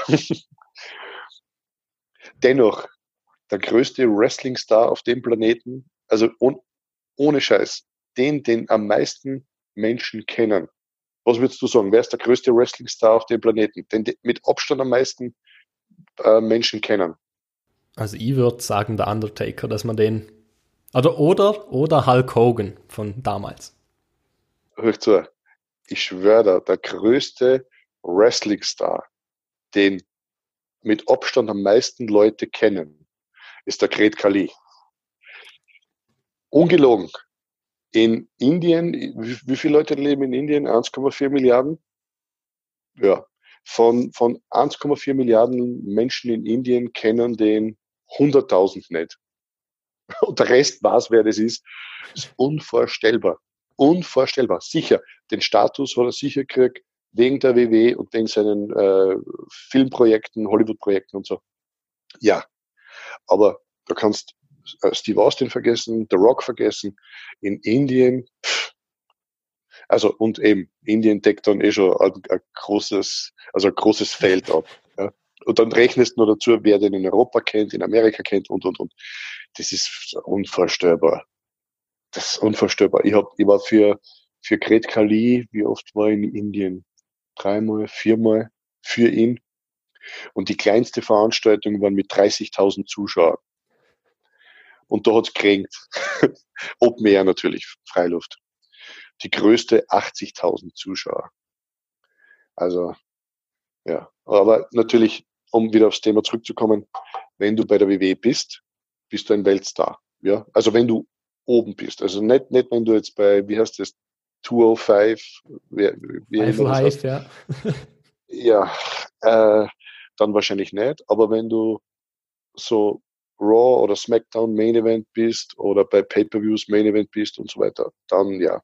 Wahrscheinlich ist Raw und SmackDown sogar gewichtiger, weil das sehen die äh, überall. Weil die meisten, also jetzt in, in Ländern, wo, wo das Geld jetzt nicht so zu Hause ist, ja, die sehen das im Free TV. Pay-per-Views, glaube ich, kaufen die nicht. Glaube ich nicht sagen wir mal, ganz grob so das Leben eines Wrestlers dargestellt und zeigt, wie das eigentlich auch dahinter mal ausschaut. Gehen wir mal zum Wrestling im Allgemeinen jetzt auch ein. Wie siehst du denn die Entwicklung in Österreich? Ist es da immer noch so in der Fake-Schublade oder ist es mittlerweile ein bisschen anerkannter? Na, ich glaube absolut anerkannter. Ähm, die, die Veranstalter, die es in Österreich gibt, und ich rede jetzt einmal von den, von den größeren, ja. Es gibt ja kleinere Veranstalter, aber da habe ich keinen Einblick. Äh, da kann ich nicht wirklich was dazu sagen, weil die verfolge nicht oder was man sieht ab und zu was auf Facebook oder so oder auf Instagram, aber das ist, da bin ich selber nicht dabei, da kann ich gar keine Meinung bilden, aber die Veranstaltungen, äh, wo ich beteiligt bin, jetzt als, als Veranstalter oder als Booker, in Österreich, die sind alle groß und da sind alle Medien dabei und das siehst du ja, was da wenn Zeitungsberichte sind oder Fernsehberichte, wenn sie nicht lächerlich gemacht wird, dann siehst du, oder dann ist es ja schon so, dass das ernst genommen wird. Und ich glaube, wir sind von dem, von dem äh, Karneval, bla bla bla, Ruf ganz, ganz weit weg. Also es gibt schon mal, früher war das so, oh, Catchen oder Boxen, das ist immer Rotlichtmilieu oder so. Das ist ja Blödsinn, ist ja nicht so. Und was, was ähm, das äh, nicht, Rummelcatchen oder so betrifft, das gibt's ja auch nicht. Ja? Also die sportlichen Leistungen, die, die, die bei den Veranstaltungen sind, wo ich dabei bin, die sind grandios, die Zuschauer sind da, ja, also die, die Hallen sind ausverkauft. Wir haben genau vor einem Jahr die WM in Graz gehabt, in der Schwarzelhalle, die war ausverkauft. Da ich äh, einen WM-Kampf gehabt, im Käfig, im Stahlkäfig, das war sensationell, das war eines meiner Lieblingsmatches jemals, ja. Und das gleiche ist beim Pratercatchen in Wien, das, das sind alle Medien. Letztes Jahr habe ich um vier Uhr aufstehen müssen, weil wir beim Frühstücksfernsehen waren, live auf Puls 4. Liebe Grüße, Markus. Ja, der schaut sich das sicher an. Ja, danke dafür nochmal. Es allem ganz gut, wenn du um zwei Uhr liegen gehst, also schlafen gehst und um vier aufstehen musst. Naja, wie immer. Aber das Medieninteresse ist da und da macht sich keiner lustig, sondern äh, die sehen die sportliche Leistung und die, äh, die Zuschauer, die hinkommen, das sind ja keine Trotteln. Ja. Also das, das, ist ja, das ist ja nicht so. Ein, ein weiterer Punkt ist auch, das Thema habe ich erst gehabt, wir haben nie Ausschreitungen. Das heißt, wenn Leute hinkommen, egal ob Kinder, ob, ob Erwachsene, wenn Erwachsene dabei sind, die, die, die, die Aggressionen haben, dann bauen die die Aggressionen ab, weil sie das rausbrüllen können. Ja. Wenn ich da mit, mit dem Pascal Spalter aus Deutschland im Ring stehe, dann sehen die wahrscheinlich sich selbst in mir und der Pascal Spalter äh, ist wahrscheinlich der Chef oder so, der gerade scheiße zu denen war. Aber da gibt's keine körperlichen Ausschreitungen, sondern das ist alles verbal, die schreien da alles aus und danach fühlen sie sich gut. Also ja, das ist, das ist schon, das ist, ich glaube, der, der Standard und das, das, das, die Messlatte, die wir in Österreich haben, ist schon sehr, sehr hoch. Und auch eben, wie gesagt, der Zuschauerzuspruch. Und wir haben so gute Talente. Wir haben einen Michael Kovac, wir haben äh, einen Rock'n'Roller, wir haben einen Chris Kohlen. Ähm, das sind alles so Top-Leute. Ja. Und dann gibt's für jede Sparte gibt's was. Es gibt die Schwergewichte, ja die einen ganz anderen Kampfstil haben, wie, wie ein Highflyer, wie ein Rock'n'Roller, wie ein Michael Jaritz, die, die, die wirklich herumfliegen, aber auch aggressiv sind, ja, auch Power haben.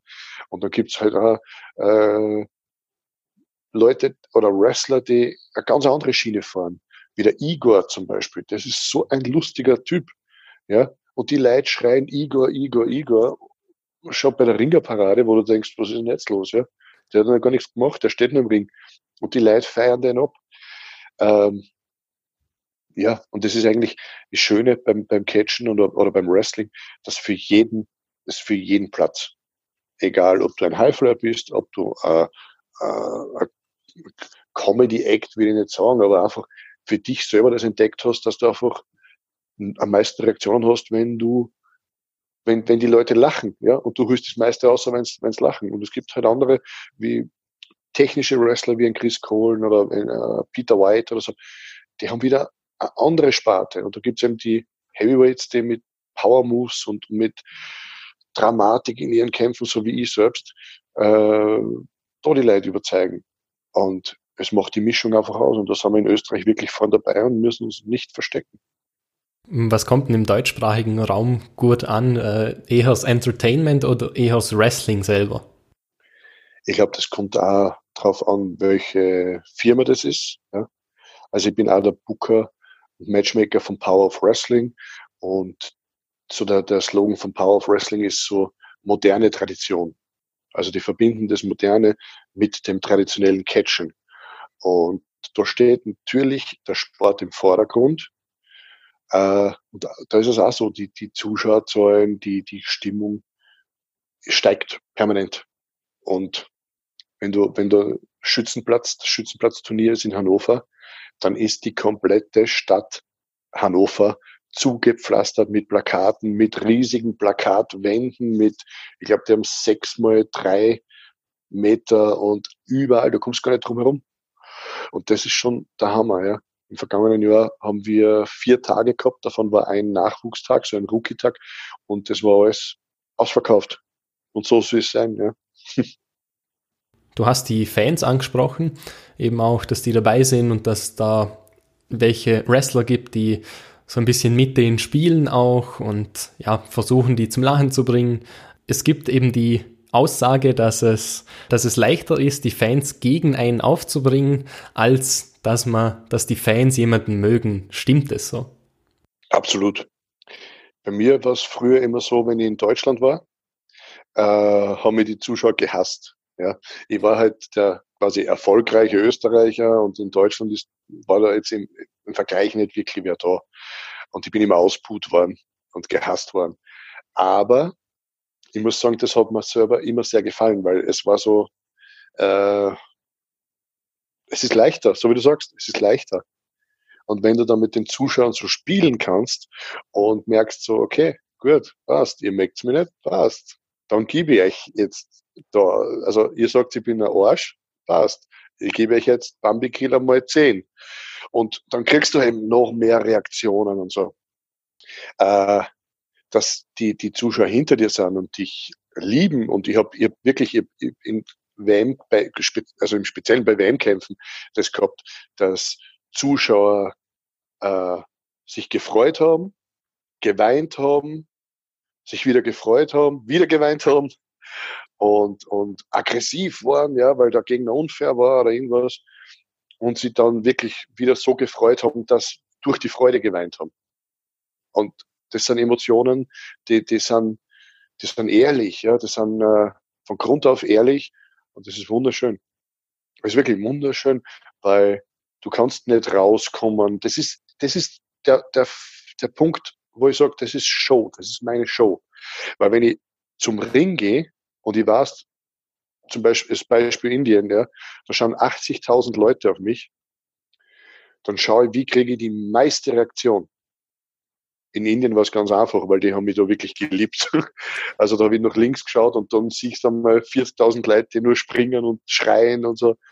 Äh, aber ja, das ist mein, also meine Show, so wie ich mich halt präsentiere. Da würde ich sagen, ja, Wrestling ist Show. Meine Show, so wie ich mich präsentiere, so wie ich mich zeige, damit ich die, die, die, die meiste Reaktion kriege. Hat aber mit dem Kampf selber nichts zu tun. Das ist einfach das, das Drumherum, ja, eben das, das, einfach am meisten Reaktionen haben mit am wenigsten Aufwand. So wie das, so wie das sagen. Ich glaube, das trifft's. Das trifft's, ja. Weil du musst ja nicht hingehen und irgendjemand ins Gesicht spucken, ja. Dann hast du auch Reaktionen, aber dann bist du ein Todel, ja. Das kann jeder Todel machen. Weißt du, wie ich meine? Aber es ist definitiv, so wie du sagst, ähm, gehasst zu werden, ist sicher einfacher, wie geliebt zu werden. Bin mir ganz sicher.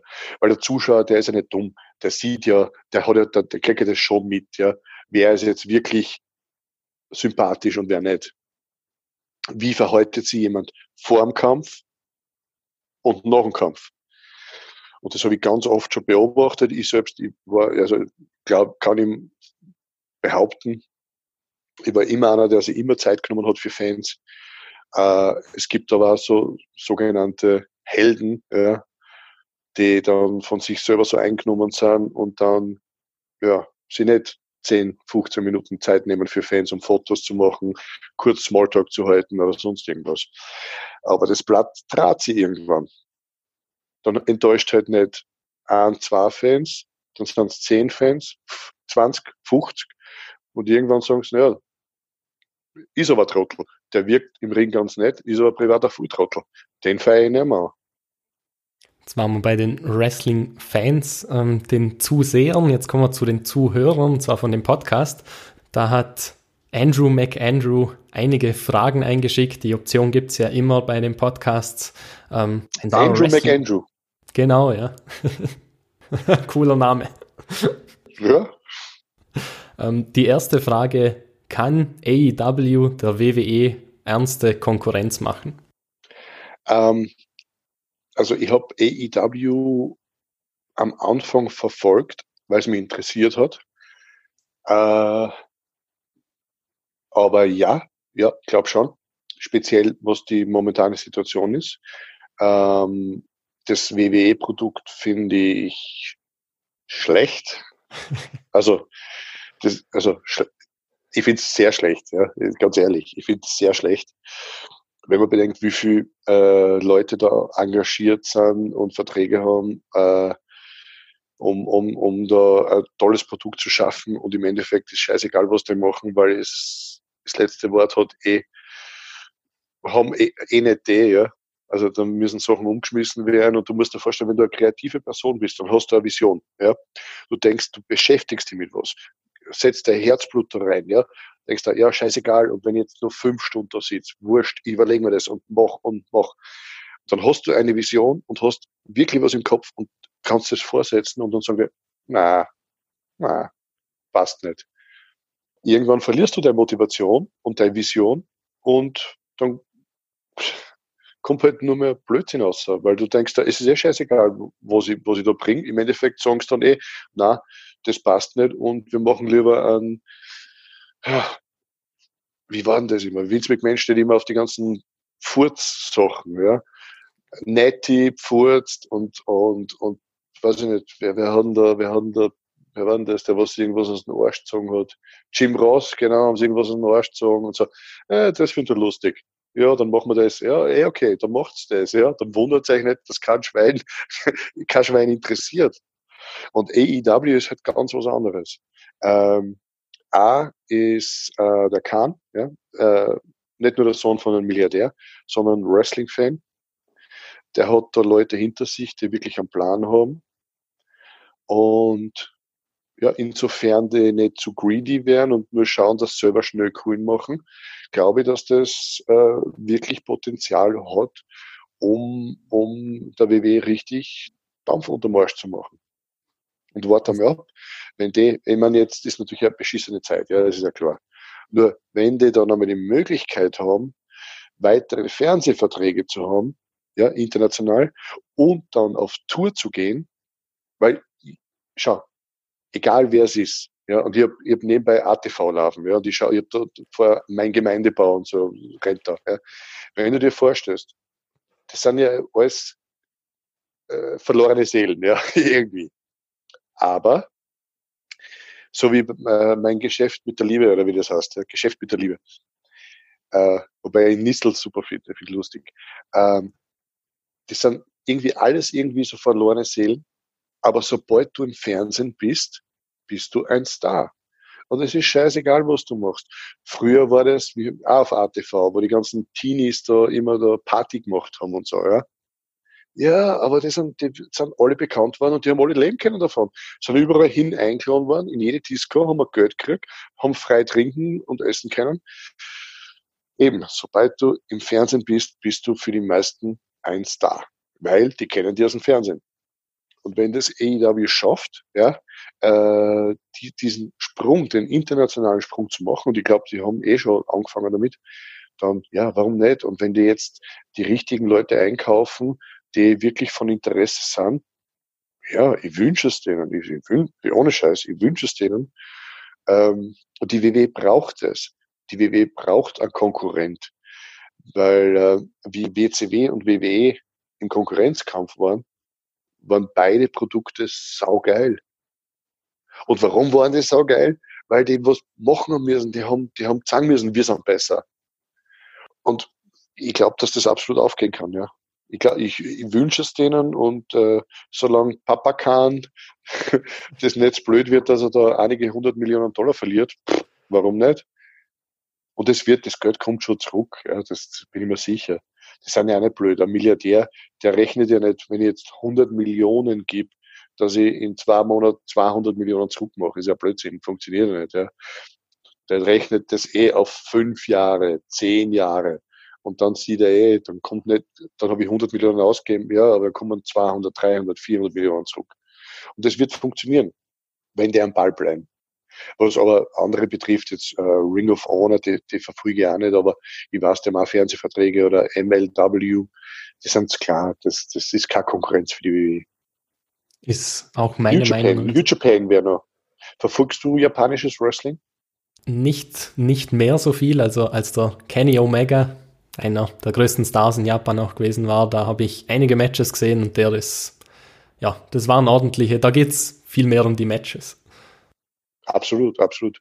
Äh, hast du das äh, New Japan World abonniert? Nein. Macht es. Ich glaube, das kostet sieben oder acht Euro im Monat und du hast das Archiv bis in die 70er Jahre. Du siehst alle New Japan Shows live und wenn du da in die, in die, in die ganzen, ähm, wie soll ich sagen, in die ganzen Geschichten da reinkommst, ja, wer mit wem er Fehde hat und, und warum und so weiter, dann wirst du nichts anderes mehr sehen. Also dann schaust du KWW mehr auf jeden Fall. Weil das, das dort ist wirklich, ja, Wrestling. Das ist Wrestling. Und das andere ist halt, hey, wenn ich bei WrestleMania, ich, ich habe mir WrestleMania wirklich angeschaut. Ja, mir das angetan und haben mir das angeschaut. Und wenn ich dann äh, John Cena und Bray Wyatt sich in, in, in einem Match, wo ich mir denke, habe ich jetzt träumt, habe ich das jetzt wirklich, das war kein Match, ja, habe ich mir das jetzt wirklich angetan und dann siehst äh, in Undertaker und AJ Styles, wo du da denkst, ja, ist eh cool für ein C-Movie, ist das eh cool, ja, aber es hat mit Wrestling nichts zu tun. Also für mich nicht. Sicher, man kann sagen, wir haben das Beste draus gemacht und ich habe die Kritiken auch gelesen im Internet, da waren viele sehr begeistert. Okay. Aber dann schaut einmal New Japan an oder All Japan. All Japan hat übrigens auch äh, äh, ein, wie sagt man? Also so wie New Japan World, so, so On-Demand-Seite äh, mit, mit Live-Service. Schau da New Japan an und All Japan, beschäftigt die da mal einen Monat damit mit den Charakteren, mit den Wrestlern. Und dann denkst du, Alter, wie geil ist denn das, ja? Und dann sind da Kämpfe, wo du wirklich sitzt und da ist ein Titelkampf, ein Titelkampf. Ja, ein Titelkampf ist da was wert. Und dann sitzt du da und du denkst, Alter, geile Scheiße. Ich schaue mir das jetzt an. Und vor allem jetzt, wenn du, wenn du bei uns bist, ja, in, in Österreich zum Beispiel, und die, die Veranstaltung ist um, um 8 Uhr auf Nacht in Japan, dann ist es bei uns Mittag. Wie geil ist denn das? Du schaust jetzt Mittag drei Stunden Wrestling live an und, und je länger die Veranstaltung geht, umso geiler wird er. Und der Main Event ist ein Main Event und du denkst, Alter, ja, genau deswegen schaue ich Wrestling. Da gehen wir mal von dem komplett Objektiven weg. Da bin ich halt auch so ähm, komplett subjektiv. Bitte schaut's nicht die WWE, wenn ihr gutes Wrestling sehen wollt. Schaut's AEW, schaut's New Japan, schaut's All Japan. Da gibt es wirklich viele gute Ligen. Die WWE ist die Liga, die genau das Bild eigentlich zeichnet hat, das viele haben, ähm, dass es eigentlich alles nur Comedy ist und so. Genau. Und weißt du was? Das ist genau das große Problem. Die WWE ist keine Liga. Die WWE ist eine Firma. Ja. Klar, alle anderen sind auch Firmen, ja. Aber sie sind eine Liga, ja. Der Sport ist im Vordergrund. Und du hast das genau auf den Punkt gebracht. Äh, WWE, speziell im Moment, verkörpert für mich alles, was, was, was mich null interessiert an Wrestling. Wenn ich schlechte, äh, schlechtes Soap-Opera schauen will, dann schaue ich jeden anderen Scheiß. Ja. Und wenn ich zu viel Zeit habe, dann schaue ich auch nicht WWE, weil dann, dann schaue ich Netflix und schaue mir da was an, was mich wirklich interessiert. Aber doch nicht so ein Blödsinn. Also, und ich bin, ich bin nicht einmal so, so, Hater oder sowas. Das ist nur meine ehrliche Meinung. Ja. Ich, ich verstehe, wenn Kinder das gern schauen. Ja, weil es einfach, das find, die finden es lustig, wenn die, äh, keine Ahnung, wie die heißen, Pancakes in die Zuschauer hauen. Also, es sind ja keine Zuschauer mehr, aber ja, du weißt schon, was ich meine. Finde ich auch lustig, ja. Also mein Sohn findet das auch lustig und, und ich finde lustig, dass er das lustig findet und dann schauen wir das halt auch. Aber das hat mit Wrestling nichts zu tun. Also schaut richtige Sachen. AEW ist vielleicht echt eine gute Alternative. Ich, ich, du hast mir auf eine Idee gebracht. Ich glaube, ich werde jetzt einmal äh, ein bisschen wieder mit äh, einklinken. Oder ein bisschen. Ich werde mit ein paar aktive AEW-Wrestler Kontakt aufnehmen. Ich habe ja einige Freunde, die, dann, dann sage ich denen einmal, das, das soll man mal raten, was ich mir anschauen soll. sehr, sehr gut. Da habt ihr es gehört. Jetzt auch von dem Profi-Wrestler. Also wenn ihr mir nicht glaubt, der gibt es die gleiche Meinung. Schaut's mal das an. Glaubt, glaubt uns. Wir zwar, wir Mann, glaubt uns. Zweite Frage, weil du gerade bei deinen Freunden warst. Du hast ja so ein bisschen Schleichwerbung mit eingebracht im Video. Man sieht Ringkampf. Da gibt es einen Wrestler in der WWE, der heißt Walter oder Walter. Ähm, die Frage war, wird er sich in der WWE etablieren? Na, der ist zu schlecht. Das kann er nicht. Na, schau, schau, ich habe seit, pff, weiß ich nicht, ganz ehrlich, zehn Jahre, vor zehn Jahren gefühlt, ich, also geschätzt vor zehn Jahren, habe ich schon gesagt, dass äh, der Walter der beste Super Heavyweight Wrestler ist in Europa. Vielleicht ist es sogar länger her. Ich, ich schätze aber zehn Jahre. Ähm, das war so die, die Zeit, wo er noch nach Deutschland gezogen ist und bei der WXW äh, durchgestartet hat und so. Und ich habe immer gesagt, der ist super. Und ich habe ihn Walter von Tag eins kennt, ja, begleitet, wenn du so willst. Ich habe Walter vermittelt nach Japan zu Zero One, ich habe den damals mitgenommen. Die Situation war so, ähm, ich glaube, seine Eltern haben ihm äh, eine Reise zahlen. Ich bin mir nicht mehr ganz sicher. Ja, wie gesagt, schon lange her. Wollten eine Reise zahlen. Vielleicht hat er da Ausbildung fertig gemacht oder Schule fertig gemacht, irgend sowas. Und er wollte keine Reise machen, sondern er hat gesagt, er würde gerne nach Japan und er, wir haben dann geredet und er hat mich gefragt, ob ich ihm da helfen kann, dass er in Japan nur trainieren kann. Und ich habe mit dem Zero One Office geredet und die haben gesagt, ja, wenn du sagst, der ist gut, dann kann der kommen. So. Da war nur die Idee, dass er wirklich nur hinfährt, trainiert. Ich glaube, drei Monate war der Plan und im Dojo leben kann. Ja. Also im Dojo, da wird er gekocht und so weiter, schlafen kann, essen kann, trainieren kann. So, und ich war mit auf Tour, damals Wessen auch, Wessen habe ich auch vermittelt und, äh, oder vermittelt, ja, kurz Wort eingelegt. Und äh, irgendwann sind die zu mir gekommen und haben gesagt, Bambi, äh, ist es okay für die, wenn wir dem auch Kämpfe geben? Und ich habe gesagt, ja, natürlich, ist absolut. Und sie haben gesagt, wir können nicht viel zahlen, aber wir würden das zahlen pro Kampf. Und ich habe mit ihm geredet und er, er, war auch gleich Feuer und Flamme, weil er hat ja nur gerechnet, dass er dort ist zum Trainieren. Also im Endeffekt einen Flug bezahlt hat, damit er dort trainieren kann und besser werden kann. Und dass er dann aber sogar Geld verdient, damit hat er gar nicht gerechnet. Ja, und dann war er dort und dann hat er ein lustiges Gimmick gekriegt. Die haben sich was überlegt, hat so eine Comedy, na, nicht Comedy ist das falsche Wort, äh, so Kinder, ähm, wie sagt man da, also, also bei uns war früher der, der Helmi oder sowas, was der so, so äh, äh, für die Kinder halt so ein Charakter, ja. Und in Japan war das der Gacha Ping. Der Gacha Ping war so ein grüner Dinosaurier. Und der hat halt immer irgendeinen anderen Sport gemacht. Der hat einmal Tennis gespielt, einmal ist er Ski gefahren, einmal der Fußball gespielt und, und, und. Ja, und der Walter, die haben dann ein Kostüm machen lassen für ihn oder Masken machen lassen. Ich habe sogar auch Masken da, Originalmasken habe ich da. Ja, und er war dann Gacha Ping. Und hat, war, hat der absolut überzeugt.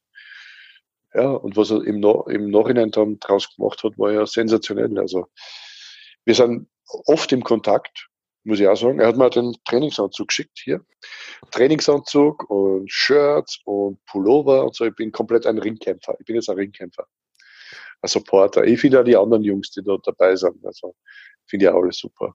Ist ein Stable in der WWE.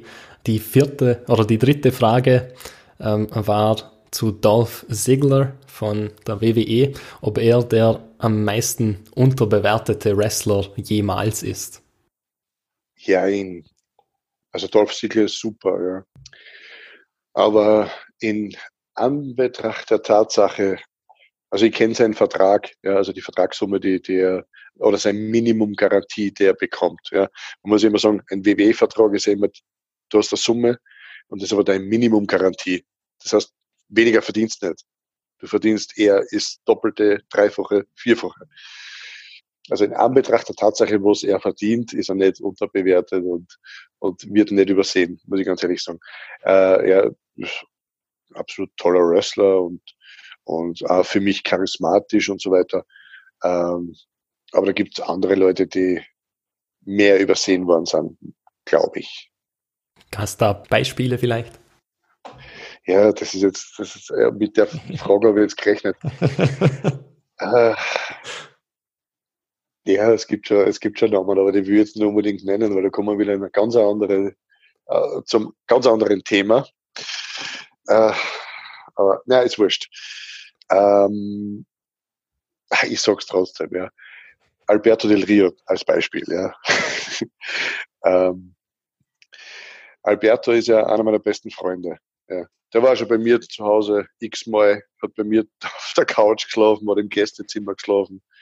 Ähm, ja, ich, ich, kenne die aktuelle Situation, sagen wir es einmal so, aber wie er noch bei der WWE war oder wie er die WWE verlassen hat. Ich war sogar dabei, wie, wie Triple H am angerufen hat und er mir ein neues Vertragsangebot gemacht hat und so weiter. Ähm, die hätten sehr, sehr viel machen können mit ihm. Ich weiß, dass er selbst jetzt äh, vielleicht nicht der einfachste Mensch ist, wenn die falschen Leute drumherum sind.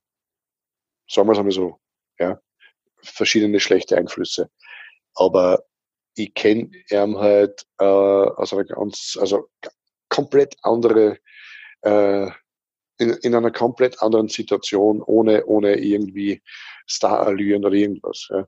Also der steht bei mir da in der Küche und macht für uns alle Frühstück oder so zum Beispiel. Ja. Ähm, das wäre schon jemand gewesen, wo gerade für den Hispanic Market ähm, eher absolut unabdingbar gewesen wäre und, und, und so, so, so viel Geld für die WWE generieren hätte können.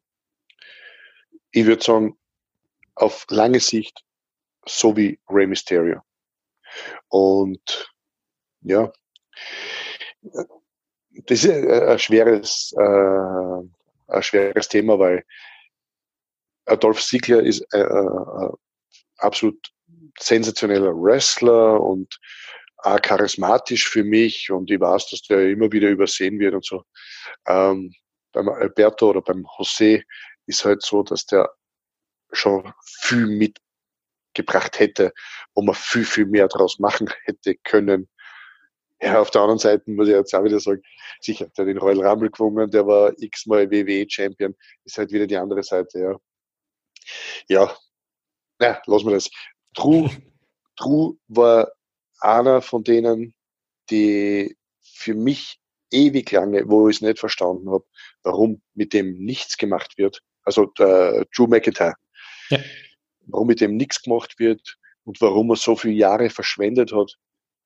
Gott sei Dank jetzt. Eh. Ich habe äh, es war ganz witzig, ja. Ich habe äh, vor WrestleMania haben wir auf WhatsApp geschrieben und ich sage einmal so, der hat selber nicht gewusst, wie, was und wann. Und das war zwei Stunden vor, vor Beginn von WrestleMania.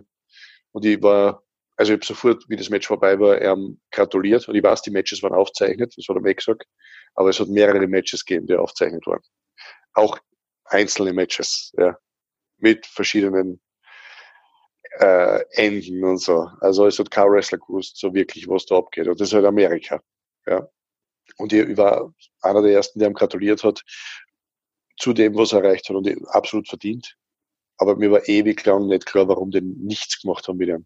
Weil der hat alles, ja. Der ist riesengroß, hat ein Mörderbody, ist ein super Arbeiter im Ring, kann super reden, äh, egal welchen Raum, welche Bar, welches Restaurant, welches Hotel, welchen Supermarkt und was auch immer der betritt, da dreht sich ja jeder um und schaut ihn an und sagt, wer ist denn das, ja, wenn er nicht kennt. Ja. Aber ja, Dolph Ziggler, ja, ist sicherlich einer vorn dabei, den, den, der ein bisschen übersehen wird. Um da weiterzumachen, einfach ein paar Fragen, wie gesagt, von Andrew McAndrew einzuwerfen. Hast du irgendeine Lieblingsfehde im Wrestling, die es mal gegeben hat, die du sehr, sehr gern verfolgt hast? Ah, ja, da gibt es sicher viel, aber das wird den meisten gar nicht viel sagen. Also Lieblingsfehde für mich war immer in Österreich Fit Finley gegen Franz Schumann.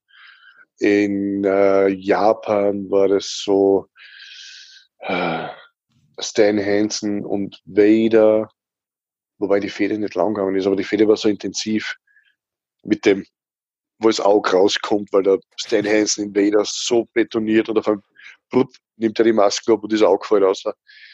Ähm, ich habe ich hab früher als, als Fan immer alles geschaut. Ich habe Mexiko geschaut, ich habe Europa geschaut, ich habe Japan geschaut, ich habe alles geschaut, ja. England. Und für Amerika, ich schätze mal, dass der Andrew McAndrew gerne äh, irgendwas von Amerika hören will. Ha. Eine Fähne, die, die mich komplett begeistert hat als Kind, und das war eigentlich eine der schwächsten Fäden, was, was jetzt die Verkaufszahlen betrifft, war Hulk Hogan und Sergeant Slaughter. Das habe ich so arg gefunden damals, zur Irak-Kriegszeit und so, das habe ich ganz arg gefunden. Ähm, Bret Hart, Owen Hart war so was, wo man denkt, so, geil, zwei Brüder kämpfen gegeneinander, bist du deppert. Hogan und Warrior, Hogan und Earthquake, das ist ganz viel Hogan, komischerweise. Hogan Macho Man, ah ja. Ja, das waren so Fit Finley und Steve Wright waren oder sowas in Europa, in Österreich, in Deutschland. Aber wie gesagt, ich bin eher mit dem europäischen Wrestling aufgewachsen. Dann habe ich das amerikanische kennengelernt, dann das japanische und dann das mexikanische. Weil wenn ich jetzt sage, äh, Conan gegen, äh, ja, ist ja wurscht, von Mexiko, das wird da auch wieder keiner kennen. Ne? Ja, Aber das waren so Fäden. Früher war am Samstag äh, zwei Stunden AAA und zwei Stunden äh, CMLL oder eine Stunde, sowas, genau. Auf Galavision. Und das hat wahrscheinlich, weiß ich nicht, in Österreich haben das vielleicht mit mir zwei, drei, vier, fünf Menschen geschaut. Also es wird kein was sagen. Aber das war so geil. Und vor allem so anders. Weil wenn du dann das US-Wrestling kennst, cool, ja. Und dann schaust Japan, saugeil, und du kennst die europäischen Sachen, saugeil. Und dann schaust Mexiko und du denkst dann nur, was ist denn da los? Was ist, da hat jeder Masken, in jedem Kampf bliert wer, und die prügeln sie und fliegen herum und voll arg. Ja, hat mich voll begeistert, aber wie gesagt, das wird jetzt keinem, wird kein Mensch was sagen. Da habe ich auch Rey Mysterio gesehen das erste Mal und der war, weiß ich nicht, hat 30 Kilo gehabt oder so, so zumindest hat er so ausgeschaut. Nächste. Was ist deine Lieblingsfehde? Meine Lieblingsfehde, ähm, sehr, sehr begeistert war ich von Chris Jericho gegen CM Punk. Das war sowas ganz Großes bei mir, vor allem, weil ich sehr, sehr, also das Wrestling mag ich sehr, sehr gern, aber ich mag auch die Promos. Also ich mag es, wenn die einfach untereinander, ja, sich so da waren beide ja sensationell. Ja, genau, also das ist so eine der großen. Und meine Anfänge waren Edge gegen Undertaker, sowas in die Richtung. Das war auch richtig gut damals, weil ich halt ein Riesenfan vom Edge war. Ich habe Undertaker, also Undertaker Jake Roberts. Ah, Jake Roberts war immer geil. Pui, doch. Undertaker Roberts war geil. Doch, ja, wurscht. Jake Roberts mittlerweile in der AEW. Ähm, nächste Frage. Das beste Tag-Team aller Zeiten für dich? Äh, hm, ah, ich muss ein paar nennen. Äh, Road Warriors, mh, hm, Funk Brothers, ach, schwer. Steiner Brothers waren auch sehr gut. Ja, ich glaube, so zusammengefasst, Road Warriors war für mich so pff, das Optimum. ich war gerade mit, mit Animal in Katar im Februar. Da haben wir viel Zeit zusammen verbracht. Äh, wir, wir, sind beide, Michael Kovac also wir sind alle drei länger geblieben. Wir sind nicht gleich wieder zurückgeflogen. Der war so nett und hat so viel erzählt. Ja, und wenn du dir die Kämpfe anschaust, äh, speziell jetzt NWA oder äh, von, von All Japan, pff, Hammer. Hammer. Die kennt man, das sind auch und. Ja. Dein Lieblingsteam, jetzt sag aber nicht Agent Christian oder sowas. Na, sind's nicht. Ähm, ich muss sagen, bis dahin kann ich es gar nicht sagen, wer genau es war, aber mittlerweile sind es wirklich die, die Young Bucks von der AEW, weil die überragendes Wrestling zeigen, ist jetzt nicht mehr genau das, was, was viele vielleicht mögen, dass das eher Match Wrestling ist, äh, so mehr High Flying, aber. Ja, ja. Mir, mir gefällt das nicht, mir gefallen die Young Bucks nicht, weil ähm, es hat, es passt schon, wenn das deine Meinung ist, es mhm. passt schon, ja, Geschmäcker sind verschieden.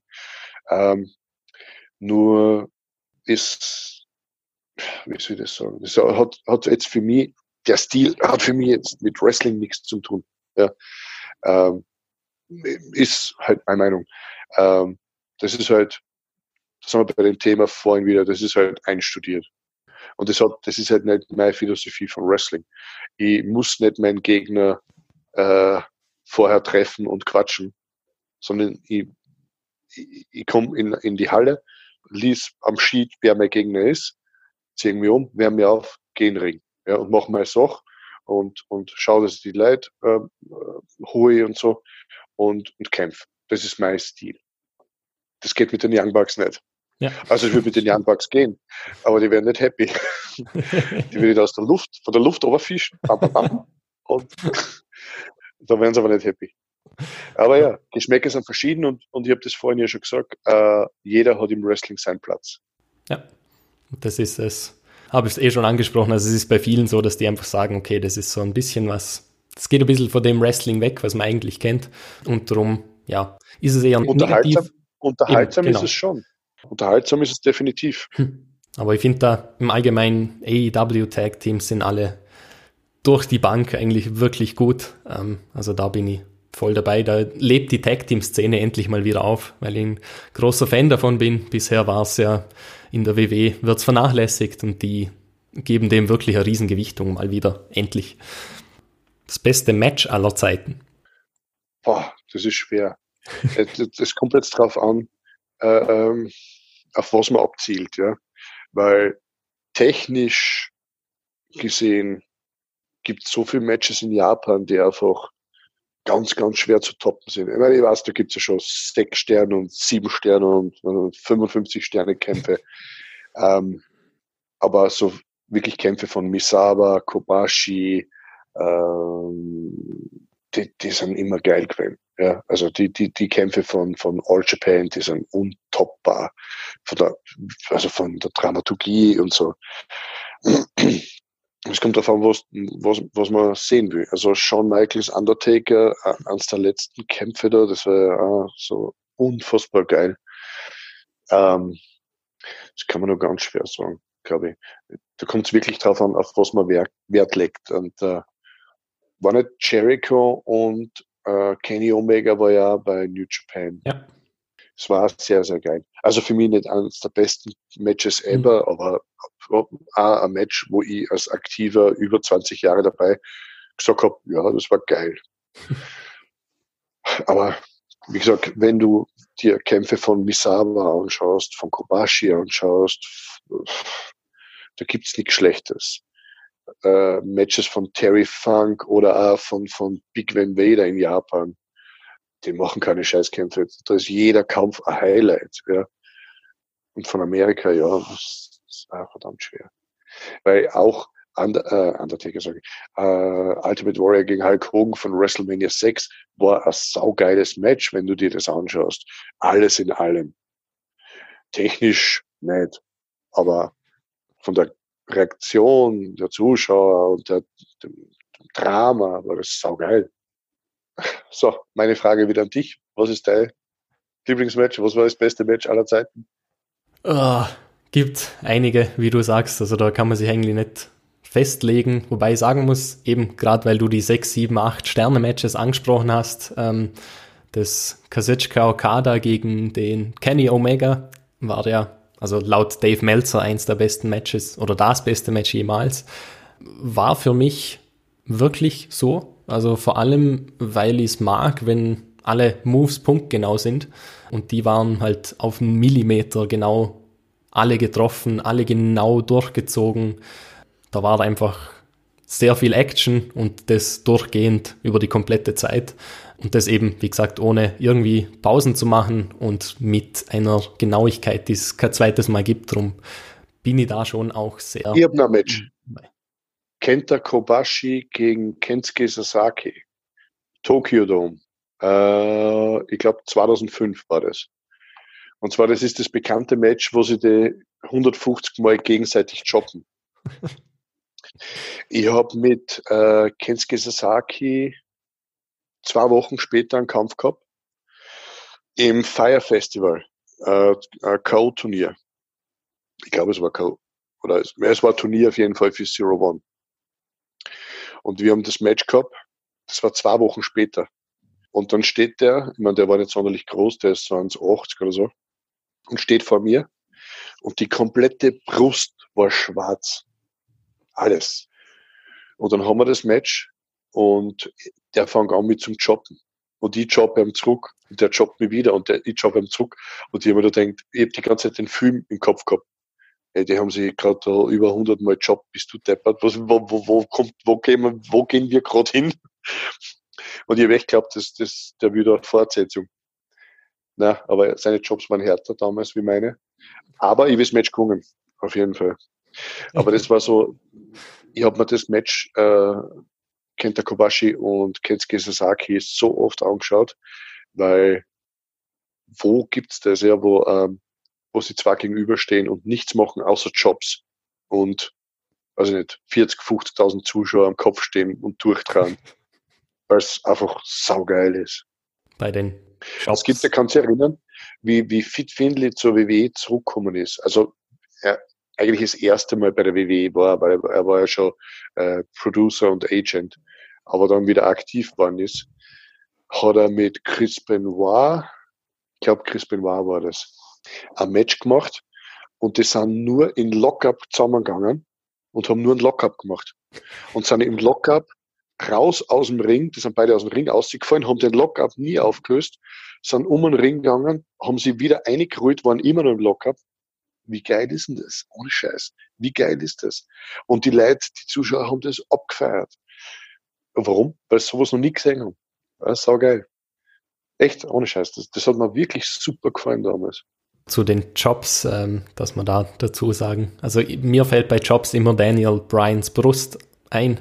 Der hat mal einfach auch eine komplett rote Brust gehabt, äh, die auch so ein bisschen geblutet hat. Also da hat man mal auch gesehen, das war erst ja vor kurzem, sage ich mal, schon ein paar Jahre her, aber da hat man gesehen, dass Jobs eigentlich ausmachen können. Ähm, ja. Übrigens, äh, Daniel Bryan oder Brian Danielson ist auch ein guter Freund von mir. Wir waren in England immer Roommates. Wir haben uns immer Zimmer teilt. Okay, Oder cool. Apartment teilt. Ja. Ganz, ein, ganz ein netter, wahnsinnig netter, sympathischer Typ. Komplett am Boden und äh, kommt da so rüber auf jeden Fall, ja. Ja, genauso wie im Fernsehen ist, ohne Scheiß.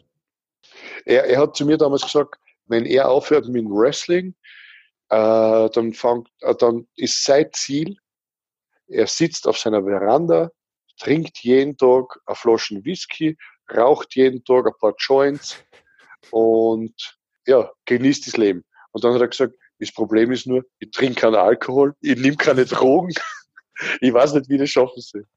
Und das stimmt, das stimmt wirklich. Trinkt keinen Alkohol und, und nimmt auch keine Drogen. Aber er hat es so lustig gesagt, damals, ich habe so lachen müssen.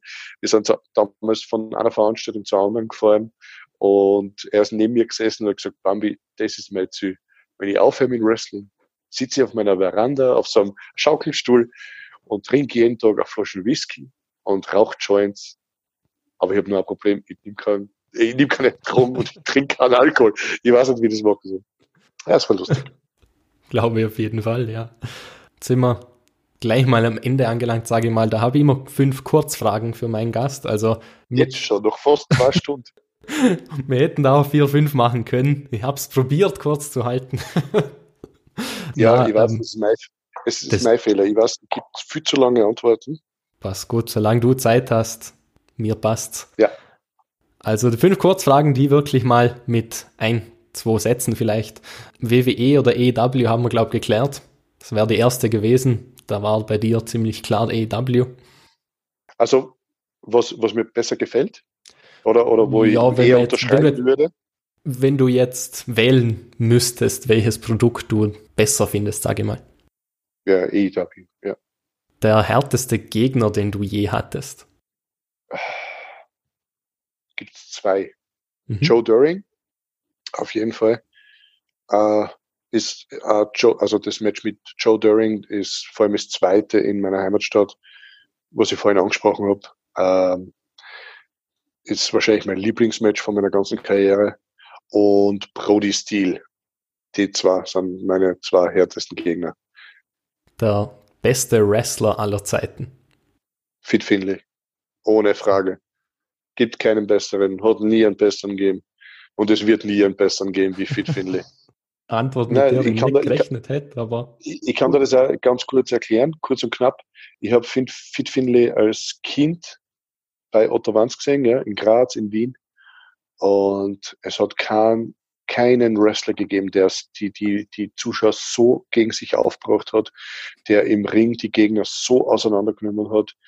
Äh, wenn Zuschauer so auf einmal so, so in einer Zone waren und, und den angreifen wollten, der, wo die Ordner hingestürmt sind, ja, und der mit rausgegangen ist, ja, mit den Ordnern, wo die, die Ordner den Zuschauer, der halt gerade irgendwie radalieren wollte, den rausschmeißen würden. Und der ist mit rausgegangen und hat den noch mehr angefeiert und gesagt, komm her, komm her, mach was. Und wie er dann zurückgeht, ja, wieder in die Halle, sind da 4.000, 5.000 Leute, die noch mehr angefressen waren. Und egal mit welchem Gegner Fit Finley im Ring gestanden ist, äh, das war immer der beste Mann, egal mit wem. Und unvorstellbar. Und am Mikrofon genau dasselbe. Also es gibt keinen besseren Mann. Wird es nie, wird's nie geben. High Flying oder Mat Wrestling? Was spricht dich mehr an? Mat Wrestling. Zum Abschluss eine Frage, bei der ich meine Gäste immer gut kriege. Ähm, deine Sportart, wenn es nicht Wrestling wäre?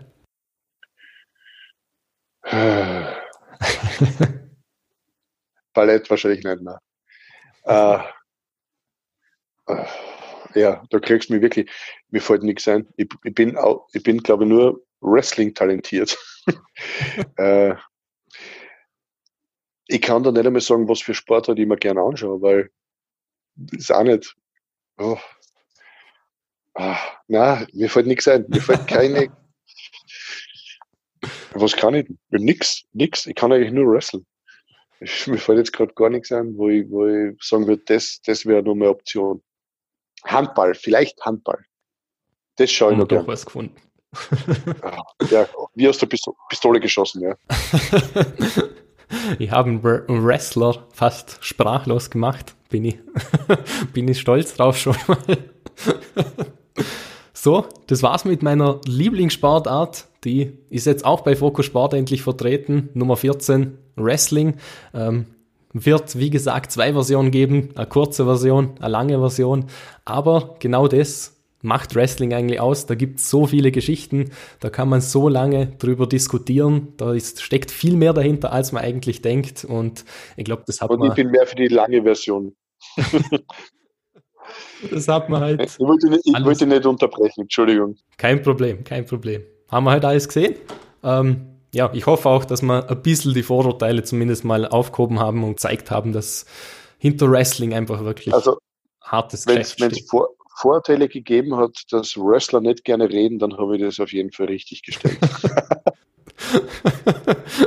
das ist eins. Also gerade an die Nicht-Wrestling-Fans vielleicht. Da kriegt man immer gute Geschichten raus, das merkt man auch bei Podcasts. Ähm, wie man es bei meinem gemerkt hat, ich finde das ziemlich cool, ähm, dass das auch so vielleicht abgelaufen ist. Bei Wrestling-Podcasts wird ohne Pause geredet und da gibt es Millionen von Geschichten, die es vielleicht bei anderen Sportarten nicht so gibt.